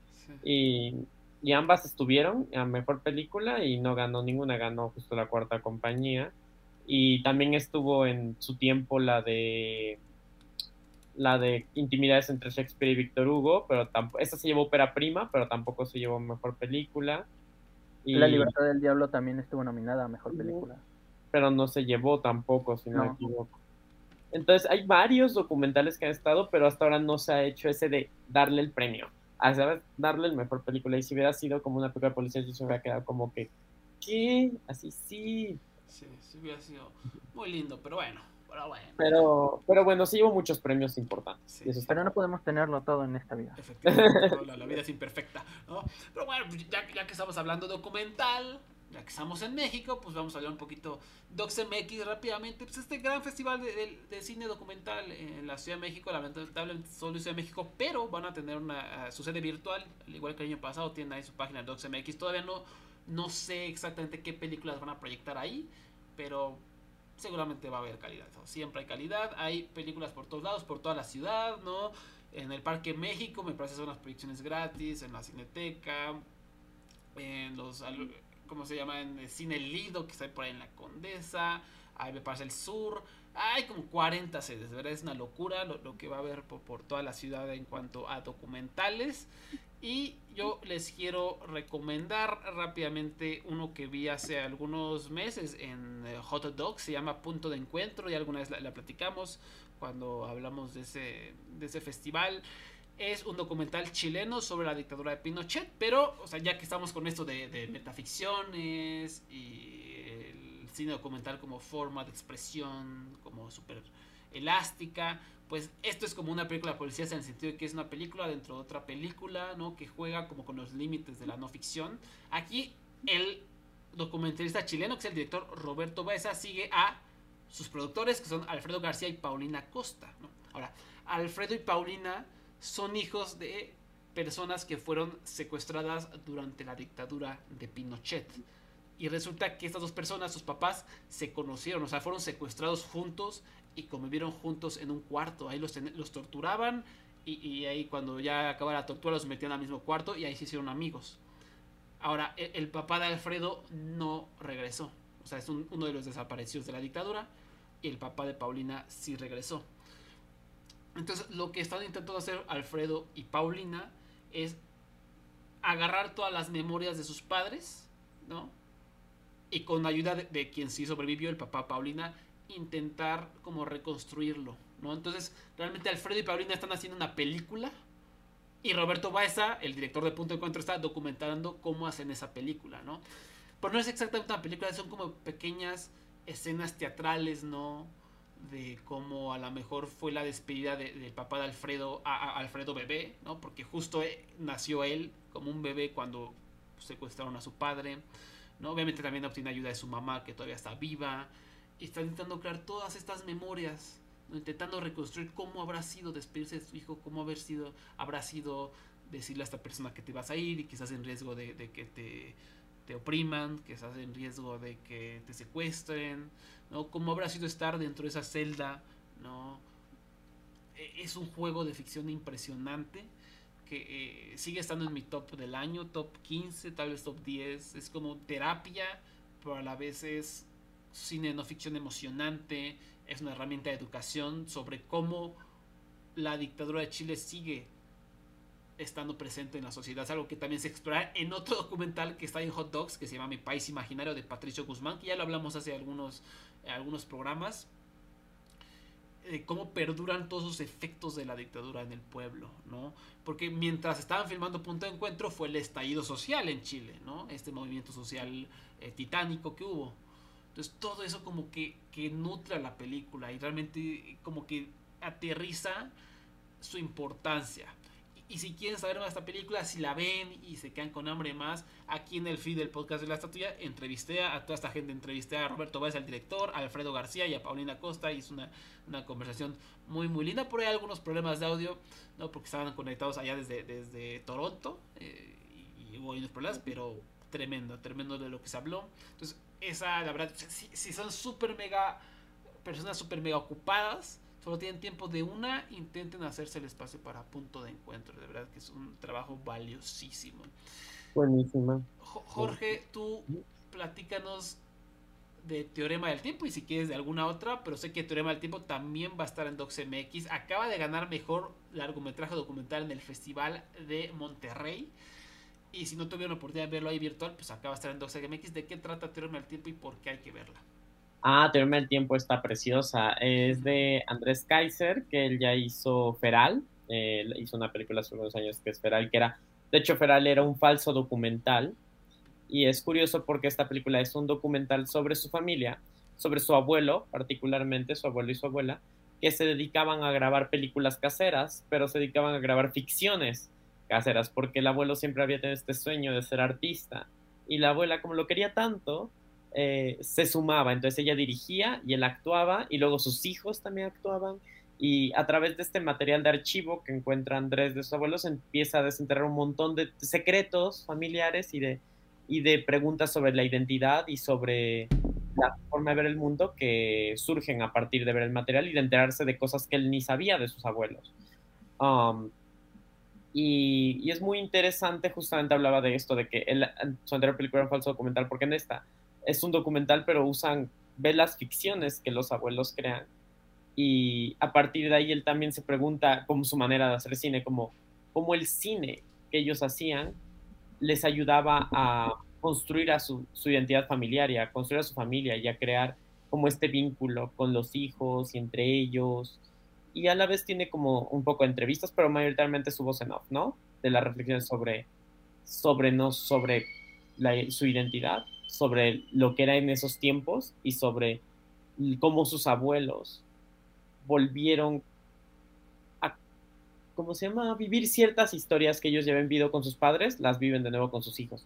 Mm. Y podría parecer una historia muy particular, ¿no? Como muy de él y ya es como, ay, ¿qué me importa tu familia? Pero creo que los hallazgos que hace, por eso se llama teorema del tiempo, o sea, al final, del, del al final el, un teorema es una serie de, de, axiomas que hace, es una serie de propuestas y construyes un punto, ¿no? Y aquí él da los argumentos a partir de los archivos de su familia para que todos nos encontremos allí. O sea, todos, creo que tú o yo o Luis, si la ven, o quien sea que esté escuchando, pues a la vez van a poder encontrar algo de su familia en esa película y algo sobre su propia identidad y algo sobre, eh, sobre realidades propias, ya sea si son cinéfilos, como que pueden encontrar como en su amor al cine, qué es lo que su amor al cine refleja en ustedes, si son personas muy unidas a su familia, qué les dice su familia a ustedes sobre, o si son muy también ajenos a su familia, también les puede hablar la película sobre eso, porque trata de todo, de, tiene muchas aristas.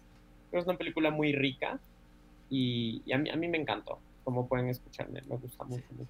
Se nota, Y aprovechando otra película, ¿no? Eh, que también tenemos aquí entrevista en el feed de la estatuilla, también tenemos ahí crítica en la página satoya.com, Silent Beauty, ¿no? dirigida por Jasmine Mara López, también es una película muy poderosa, eh, que, a pesar de su tema tan traumático es muy llevadera, es bellísima, ¿no?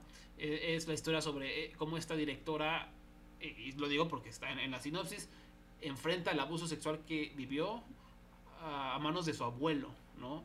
Quien resulta que ha estado abusando de su familia. Entonces, como ustedes saben, en la familia latinoamericana, la familia lo es todo, ¿no? La familia, la familia, y no puedes, como la sangre, no puedes violar lo que hay en tu sangre, no puedes desconfiar, toda la familia es buena, y, eh, como esa ideología tan estúpida, a mí me parece muy estúpida eh, en la cultura latinoamericana.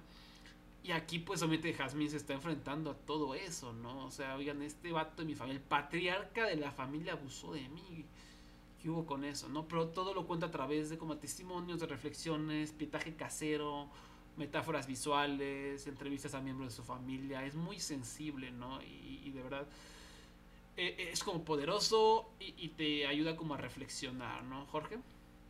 Sí, sí, sí, a mí me, me, me, gustó mucho esa película, me parece muy conmovedora y sobre todo creo que lo que hace Jasmine allí es que ella, ella, ella es periodista de profesión y fue como desapegarse de, la, del punto de vista periodístico y hacer arte, porque lo que hace es arte, la verdad, las decisiones que toma tanto sonoras como visuales, en la entrevista pueden escucharla, y nos explica muchas cosas, pero una de las cosas que dice es que incluso hay algunas escenas en que ella se sumerge en el mar y para esas escenas van acompañadas de el latido de corazón que le recuerdan a su, a su abuelita que tenía un marcapasos. Entonces usa esos latidos cuando se sumerge en el mar. Y ese tipo de decisiones que toma hacen que el documental sea sumamente conmovedor e íntimo y que no sea un reportaje, es realmente una pieza cinematográfica totalmente. Y la verdad yo no puedo esperar para verla en el cine, o sea, porque cómo enlaza el material de archivo con las tomas del mar, con los testimonios, porque tampoco son entrevistas típicas, las entrevista a distintas personas cercanas eh, en espacios usualmente relacionados con, con, la intimidad familiar, ¿no? En la cocina, en la sala, en sus hogares.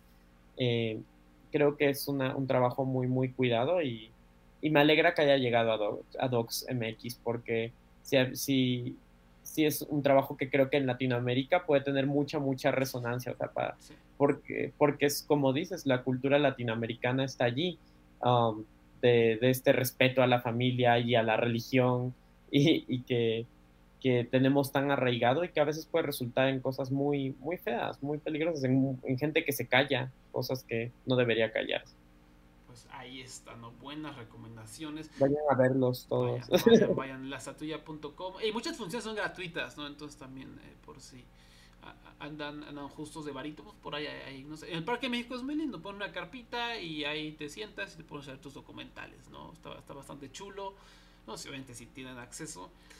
Y en lasatuya.com ahí hay un articulito que escribí con recomendaciones, ¿no? Con varios, varios que ya vimos para que ustedes también las puedan ir a disfrutar. Eh, Sansón y yo también se las recomiendo mucho si les gustó una película de policías. Es, no es tan buena, pero también es muy como cine propositivo que también juega como con la, con la ficción, ¿no? Ahí se las es de Rodrigo Reyes, quien dirigió 499 hace, hace algunos años ya. Eh, también fue un documental muy, muy propositivo. Luisito, de todo lo que planteamos, o sea, te doy un boleto. ¿Cuál, vas a ir a ver de esas tres? O las tres. me, me, me, interesa mucho la, la que habla Jorge, la del... El teorema del tiempo. El teorema del tiempo. Porque me gustan mucho esas películas que, para ser universales, primero se van a lo particular. Eh, creo, creo, que es algo muy importante en el cine y, como dice Jorge, si, si cualquiera puede encontrar algo ahí, creo que eso es muy valioso en una película. De acuerdo. Y ven a ver, va a estar este sábado, creo. Ah, si no me equivoco. Sí, hay en DocsMX eh, bajan, se meten a la página, en el home, y dice algo de Gaceta, descargar Gaceta, y ahí viene todo el programa y todos los, eh, los horarios, todo para que puedan. Este, ya ahorita está bastante más actualizada para que vean la sede, los horarios y, y toda la cosa. Entonces, pues buenas opciones. Y hay de todo, o sea, hay documentales sobre calentamiento global, hay un documental sobre, sobre hockey sobre hielo en Rusia, ¿no? Que es una rivalidad así loquísima. Eh, hay documental sobre Warner Herzog, sobre Omar Portuondo, que ahorita está de moda Omara porque se va a presentar ahí con Natalia Lafourcade en el Carnegie Hall. Eh, Omara es una super mega exponente de la música afrolatina, del feeling cubano, como le dicen. Tiene 91 años y sigue con todo. Va a estar ahí con Natalia en un Carnegie Hall sold out. ¿no? Entonces, si quieren aprender más de ella, es una historia muy linda. Eh, hay, hay, de todo, hay de todo para todos, para todas, para todos. Entonces, vayan a ver Docs MX. Y saliéndome un poquito, aprovechando el tema del documental, rápidamente les quiero comentar este porque estoy muy emocionado, porque me gustó mucho, lo, estoy cubriendo en el Festival de Cine de Chicago. La historia natural de la destrucción de Sergei Loznitsa, uno de mis documentalistas favoritos. Para quienes nunca han visto a Sergei, Sergei Loznitsa, es un cineasta ucraniano que es un mago. Es un mago, no sé de dónde saca pietaje histórico que nadie nunca ha visto pero lo saca, ¿no? No sé cuáles son sus contactos, no sé qué poderes tenga, pero saca cosas que, de verdad son impresionantes, ¿no? Sus documentales siempre son como esta herramienta para aprender del pasado, ¿no? Para como sumergirte a otro tiempo, pero también son siempre una advertencia para que veas, para que no repitas esa historia y para que te des cuenta cómo esos patrones se están repitiendo, ¿no? En este caso, la historia natural de la destrucción de Natural History of Destruction que debutó en Cannes es se enfoca en los bombardeos durante la Segunda Guerra Mundial, los bombardeos aéreos, ¿no? Y cómo estos influyeron, cómo estos destrozaron las vidas de los humanos, cuáles fueron las consecuencias de estos bombardeos y por supuesto todo es pietaje de archivo. De hecho, para quienes no han visto eh, documentales de Lonitza, en movie, si tienen movie seguramente han visto el nombre por lo menos porque a, cada rato suben cosas de él. Eh, por ahí tiene un documental muy querido que es el State Funeral. Documentalazo muy muy interesante. Está Babillar Context el año pasado. No sé por qué no ha llegado movie sobre la masacre, una de las masacres más grandes de, de la Segunda Guerra Mundial ahí en Babillar, en Ucrania. Eh, en este caso, todos sus documentales son como no hay narración no hay nada, no hay contexto, literalmente estás viendo a gente caminar, haciendo su vida en las calles del país que sea, ¿no? va caminando gente, ¿no? Aquí, por ejemplo, la historia natural de destrucción empieza con gente, ¿no? Bailando en las calles, ¿no? Gente como eh, comiendo, cenando, de repente empieza a ver cuadros de Hitler por ahí, de repente un símbolo nazi por acá, resulta que estás en, en Alemania, ¿no? En la Alemania nazi. Y pum, corte, y hay este pietaje impresionante de bombardeos durante la noche, ¿no? Y se ven como, al principio aparecen hasta las estrellas, yo no sabía qué era. Empiezas a escuchar las explosiones, se empieza como a acercar la cámara, empieza a ver que son ciudades que están ardiendo, que están siendo bombardeadas. Y así se monta el documental, ¿no? Puro pietaje de archivo. Hay como videos de propaganda de cómo están haciendo la, munición, de cómo están construyendo los aviones. Hay una presentación de ópera en Alemania. Hay un discurso de Winston Churchill. Todo es pietaje histórico, todo es pietaje real. Y lo que más me impactó es uno que literalmente está la cámara desde un avión en una toma cenital, o sea, en 90 grados o desde arribita, ¿no? O sea, desde arribita para en términos de gente normal y desde el avión se ve cómo sueltan las bombas, cómo las bombas van cayendo y cómo las bombas impactan el suelo y la explosión que genera. Es una toma impresionante, ¿no? Y eso es, eso es el cine de Sergio Losnitsa, que realmente te sumerge a la historia, ¿no? Y siempre todo, todo es el enfoque hacia la destrucción humana, ¿no? Hay pietaje feo, hay bebés muertos, hay ciudades devastadas totalmente, porque realmente y son ciudades devastadas tanto en Alemania como en Reino Unido, ¿no? Para aterrizar esta onda de que el dolor es el mismo para todos los inocentes, ¿no? Porque ambos bandos hubo inocentes que no pidieron la guerra y en ambos bandos hubo inocentes que sufrieron pérdidas y sufrieron dolor o, murieron. Entonces, The Natural History of Destruction no me sorprenderá que llegue a movie eventualmente porque siempre apoya mucho eh, el, cine de Sergio Losnitsa y por supuesto, dado la situación actual del mundo, es un documental imprescindible. The Natural History of Destruction, lo quiero mucho. Y pues esa es una recomendación para que la ven apuntando. Ahora, Luisito, cuéntanos qué has visto últimamente, qué, nos puedes recomendar que, tengas por ahí entre manos. Yo, yo les puedo recomendar Bodies, Bodies, Bodies, Muerte, Muerte, Muerte, me parece que la pusieron en español. Fue. Se estrenó la semana pasada, si no mal recuerdo. Sí, el jueves de la semana pasada. Eh, no sé por qué no llegó a Cinepolis, nada más la he visto en, en Sí, tuvo poca distribución, fue, fue muy extraño, ¿eh? fue muy extraño. Lo cual, ajá, sí, se me hace rarísimo, sobre todo porque hizo mucho ruido en redes sociales, por lo menos en, en Estados Unidos. y este, bueno, aunque a Jorge no le, aunque a Jorge no le gustó, por lo que platicamos, eh, me parece que es una película muy interesante porque disecciona mucho a la generación Z disecciona esos comportamientos, disecciona la importancia que le damos a las redes sociales, a los amigos y, y cómo muchas veces las personas se enojan cuando uno prioriza su salud mental o su bienestar. Creo que eh, eso es una de las cosas que más me gustaron de, de Bodies, Bodies, Bodies, esa conversación. Y pues al final es un... Es un... Who done it, eh, es una película donde hay mucha sangre, eh, hay intriga, es muy divertida, hay mucha comedia, mucha comedia, más de la que yo esperaba y eso te la hace muy ligera. Dura 90 minutos, pero a mí se me fue muy rápido, a Jorge se le hizo eterna por lo que platicamos hace rato. Pero no, no, me, me parece una propuesta interesante dentro del género. Sobre todo este, este aspecto es lo que más me llama la atención, el, el Gen Z, ¿no? Y, y, el elencazo que tiene, obviamente, es un. Por lo menos un elencazo indie, ¿no? O sea, no, no es el elencazo que el público casual diga, ah, wow, ¿no? Probablemente son gente que si estás muy conectado en redes sociales conoces. Pete Davidson, por supuesto, que últimamente ha estado en todos lados por lo de Kim Kardashian. Y además me parece el sujeto perfecto para una película Gen Z Rachel Sennott, obviamente, igual, o sea, métete en su timeline de Twitter y sí, o sea, esto es como muy Gen Z, ¿no? Este... o, la misma María Bacalova que estábamos hablando de ella hace rato por, por Borat, aquí hace algo completamente distinto a lo que hace en Borat, pero bastante, bastante bien. Y, y sobre todo, me gustó ver un Whodunit eh, donde no hay un detective y donde no vamos siguiendo las pistas. Y esta estructura tan clásica del, del género porque lo, lo, lo, plantea de diferentes maneras. Es como una especie de, adivina quién de la generación Z. Eso está interesante. Sí, o sea, yo, tenía mis dudas porque la verdad está muy intrigado cuando se anunció el proyecto, cuando vi ese encaso, pero luego vi el tráiler y dije, mm, mm, no me atrajo. Luego Ana aquí la recomendó, luego acá me la recomiendas tú. Entonces pues, le voy a dar una oportunidad, aunque Jorge dice que no está tan buena. Jorge, ya lo estás muy callado, entierra la película.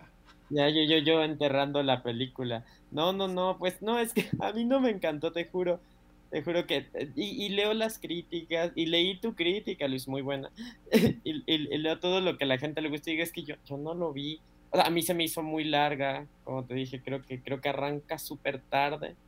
Y ya, y como arranca súper tarde, como les digo, es mi culpa por querer arruinarme las cosas, porque aquí les contaba, le contaba a Ricardo y a Luis que, que yo voy con mi mejor amigo a ver Who Done y nos ponemos a hablar entre los dos cuál va a ser el final, así desde el inicio, es como, a ver quién lo hizo, a ver, adivina.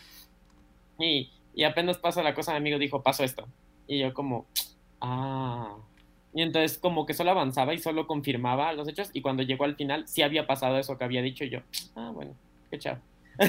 o sea, como que nunca la pude disfrutar y como lo que pasa pasa muy tarde, fue como... Mm, entiendo el comentario social que tiene, tiene comentario social, pero sí fue como... Mm. ¿Crees que haya influido esta onda de, que, también Luis describía en su reseña de que son muy odiosos los personajes? ¿Y por qué es esta crítica como también esta charla sobre la Gen ¿Crees que eso también ha influido en que no la disfrutaste? Ay, sí, son unos ridículos. no puedo, no puedo, así, cuando estaban discutiendo, o sea, sé que para muchos era chistoso, pero para mí era como que es neta, estoy siguiendo a estas personas. O sea, yo desde que comenzó la película, yo pensé que en lugar de un Whodunit iba a ser un slasher, porque dije, ah, estoy listo para que mueran todos. A la vez, así como comienza un slasher y dices como que, ah, ya están haciendo los personajes odiosos para que estés listo para que llegue Jason y los mate. Así yo también dije como, ah, yo, yo no sabía nada, no había visto el trailer ni nada. Yo solo sabía Yo tampoco vi el avance. Sí, yo no sabía nada, nada, nada. Pero cuando comenzó, como eran tan odiosos, yo pensé que iba a ser un slasher, no un whodunit. Y sí me quedé como que, y ya en cierto punto dije, ¿por qué no está muriendo gente? porque los odio, los odio a es Que, eh, eh, es ese giro interesante, como dice Jorge, la, la, propuesta al principio parece, parece slasher. O sea, la, la localización, los personajes, su construcción, el tiempo que se toma, como, porque sí, o, o sea, eso se lo doy a Jorge. Tarda mucho en empezar, porque siento que construye a los personajes y, los ancla en, el mundo que te está planteando.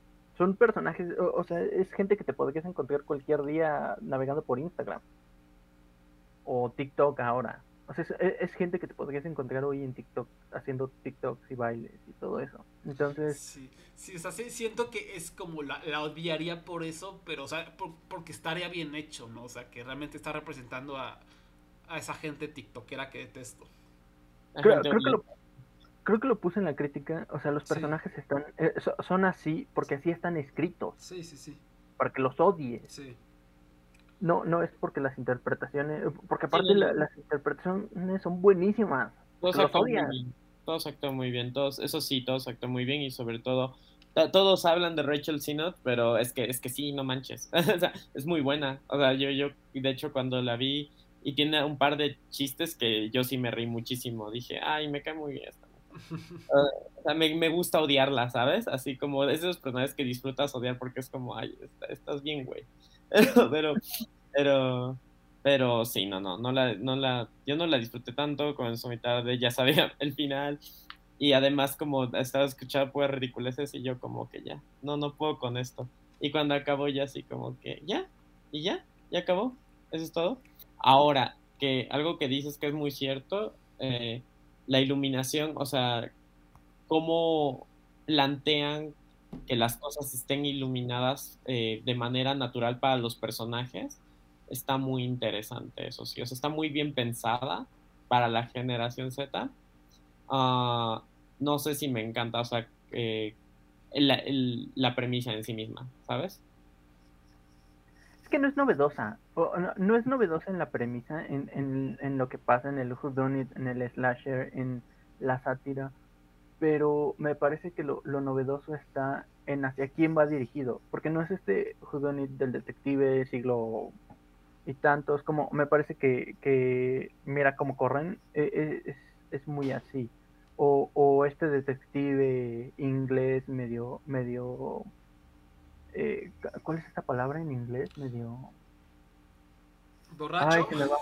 No, no, no, no, no, eh, esta palabra eh, como alzado. Sí, sí, sí, sí, snob. Sí, sí, Ajá, medio snob como, como es un poquito el, aunque es muy agradable, como es un poquito el personaje de, de Daniel Craig en, en Knives Out, no es ese tipo de judones, e, es un judones hacia otro lado. Y lo de la iluminación a mí me encantó porque todos tienen su momento de drama y su momento donde yo soy lo único que importa, que es muy generación Z, y en ese momento le pone la luz del celular en la cara. Sí, eso, está muy interesante. Y que ellos mismos se tienen que iluminar a sí mismos, está, está, está padre. Sí, ¿sabes que También tengo un problema, y eso ya es una conversación más allá de, de bodies, bodies, bodies, y creo que Ricardo, por las conversaciones que hemos tenido, ya podrá notarlo, que, que amo las películas de A24, pero no sé si amo a su público. Así, porque, porque siento que cada película que sale es como que inventó algo nuevo, ¿sabes? Así como que, porque incluso lees el consenso de Rotten Tomatoes de Bodies, Bodies, Bodies, es más, lo voy a abrir y dice el consenso de Rotten Tomatoes de Bodies, Bodies, Bodies, sí, sí, para que escuchen mi, mi rant aquí, lo lamento tenía que salir en algún punto de estas conversaciones. Pero... O sea, en, eso estoy de acuerdo. Estoy de acuerdo en que me gustan las películas de 24, no todas, pero sí, no, no aguanto al público de 24, sobre todo en redes sociales. Bodies, bodies, bodies is an uncommonly well done who done it. O sea, un poco como un hecho, o sea, es como, hay muchos who done it bien hechos, o sea, porque dices que es tan poco común que estén bien hechos, ¿sabes? Como si fuera como, y siempre es así, como que la película que cambia el género, o la película, como fue con X, que fue como el slasher nuevo, y es como existen muchos slashers y mejores que X, ¿sabes? y no es que X esté mala, pero no es, no es nueva, y, y, me pasa mucho eso con, con las películas, creo que las inflan mucho y la percepción que se tiene, las películas es como si cambiaran el cine o fuera como algo que nunca has visto antes, y es como no, o sea, está bien hecho y es un giro a la generación Z, pero no es nuevo tampoco, ¿sabes? O sea, como que tengo muchos conflictos, la verdad. Como cuando fui queriendo odiar Everything Everywhere All At Once, pero Everything Everywhere All At Once es tan increíble. Sí, siento que tú ya te estás autosaboteando. Te estás autosaboteando un poco y 24, pero Everything Everywhere es tan poderosa que no puedo. No, no, no puedo tu saboteo con, con ella. Entonces. Sí. no, no. Porque iba, iba muy enojado a ver Everything Everywhere All At Once, pero la vi y la amé tanto que así es tan increíble esa película que fue como, no sabes qué, no puedo. No puedo. Sí, es que esta banda, como A24, como. Hay de todo, obviamente hay gente. Hay de todo. Pero, sí, hay mucho hipérbole y mucho, mucha esta letterbox de hacerme el chistosito y de comparar esto con todo y decir que mi, nueva identidad es ser bodies, bodies, bodies. Y mi nueva identidad es ser a ghost story. O sea, como que son perfiles y gente que, que no sé cómo decirlo, como que tiene una especie de hiperbolismo muy fresa y muy snob.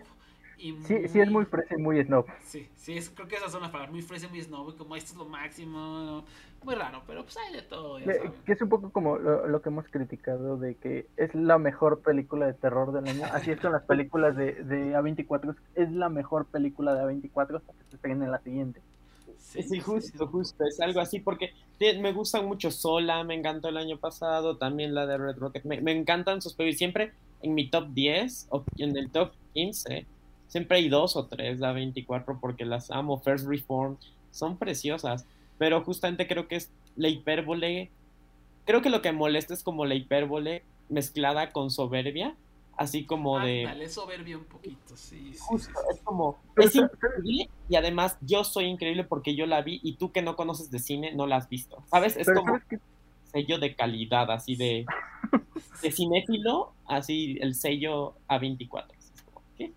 Pero ¿sabes qué chistoso? Que, que eso pasa con, con solo ciertas películas de A24, porque no, no vi ese tipo de comentarios con Red Rocket, no vi ese tipo de comentarios con eh, A Ghost Story, con Marcel, eh, si es de 24 con Marcel de Shall We Choose. Ah, sí, yo sí los he visto. Eh, yo no los he visto, nada más con ciertas películas. Pero sí hay unas que son más, ajá, como que se siente más fuerte el discurso, pero... hay unas que explota más, o sea, como Everything Everywhere, que sí fue como la explosión de... Le mostré a Ricardo un tweet que decía como que alguien puso como, fue a ver Doctor Strange Multiverse of Madness, pero fue un error verla después de Everything Everywhere All At Once, porque nada es tan bueno después de ver Everything Everywhere All At Once. Pues sí, y la respuesta es, era como, es que nada en la historia del cine es mejor después de Everything Everywhere All At Once, y era sin ironía. Yo como, no puedo creer que estés diciendo eso sin ironía. Es como, Sí, ¿qué? sí, un poco, un poco hiperbólico el Ajá, pero es creo que lo que molesta es la hipérbole con la mezcla del- de, la, de la prepotencia de soy mejor por ver películas de 24 porque yo no veo esas babosadas de superhéroes, yo solo veo a 24.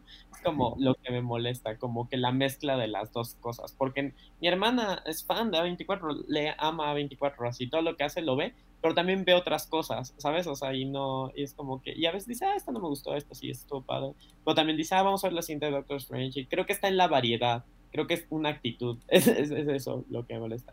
No me ha hecho bien entrar a Twitter. Sí, es, no, es una... definitivamente no. En general, Bueno. tu- Twitter arruina muchas cosas. Sí, sí, muchas. Las películas, entre ellas. Sí, sí, sí. Pero vean, vean Bodies, Bodies, Bodies. Si se ríen es porque se identifican con los personajes. Y si se identifican con los personajes, tienen problemas, amigos. Oh, Dios mío. Ay, qué miedo. ya no la quiero ver.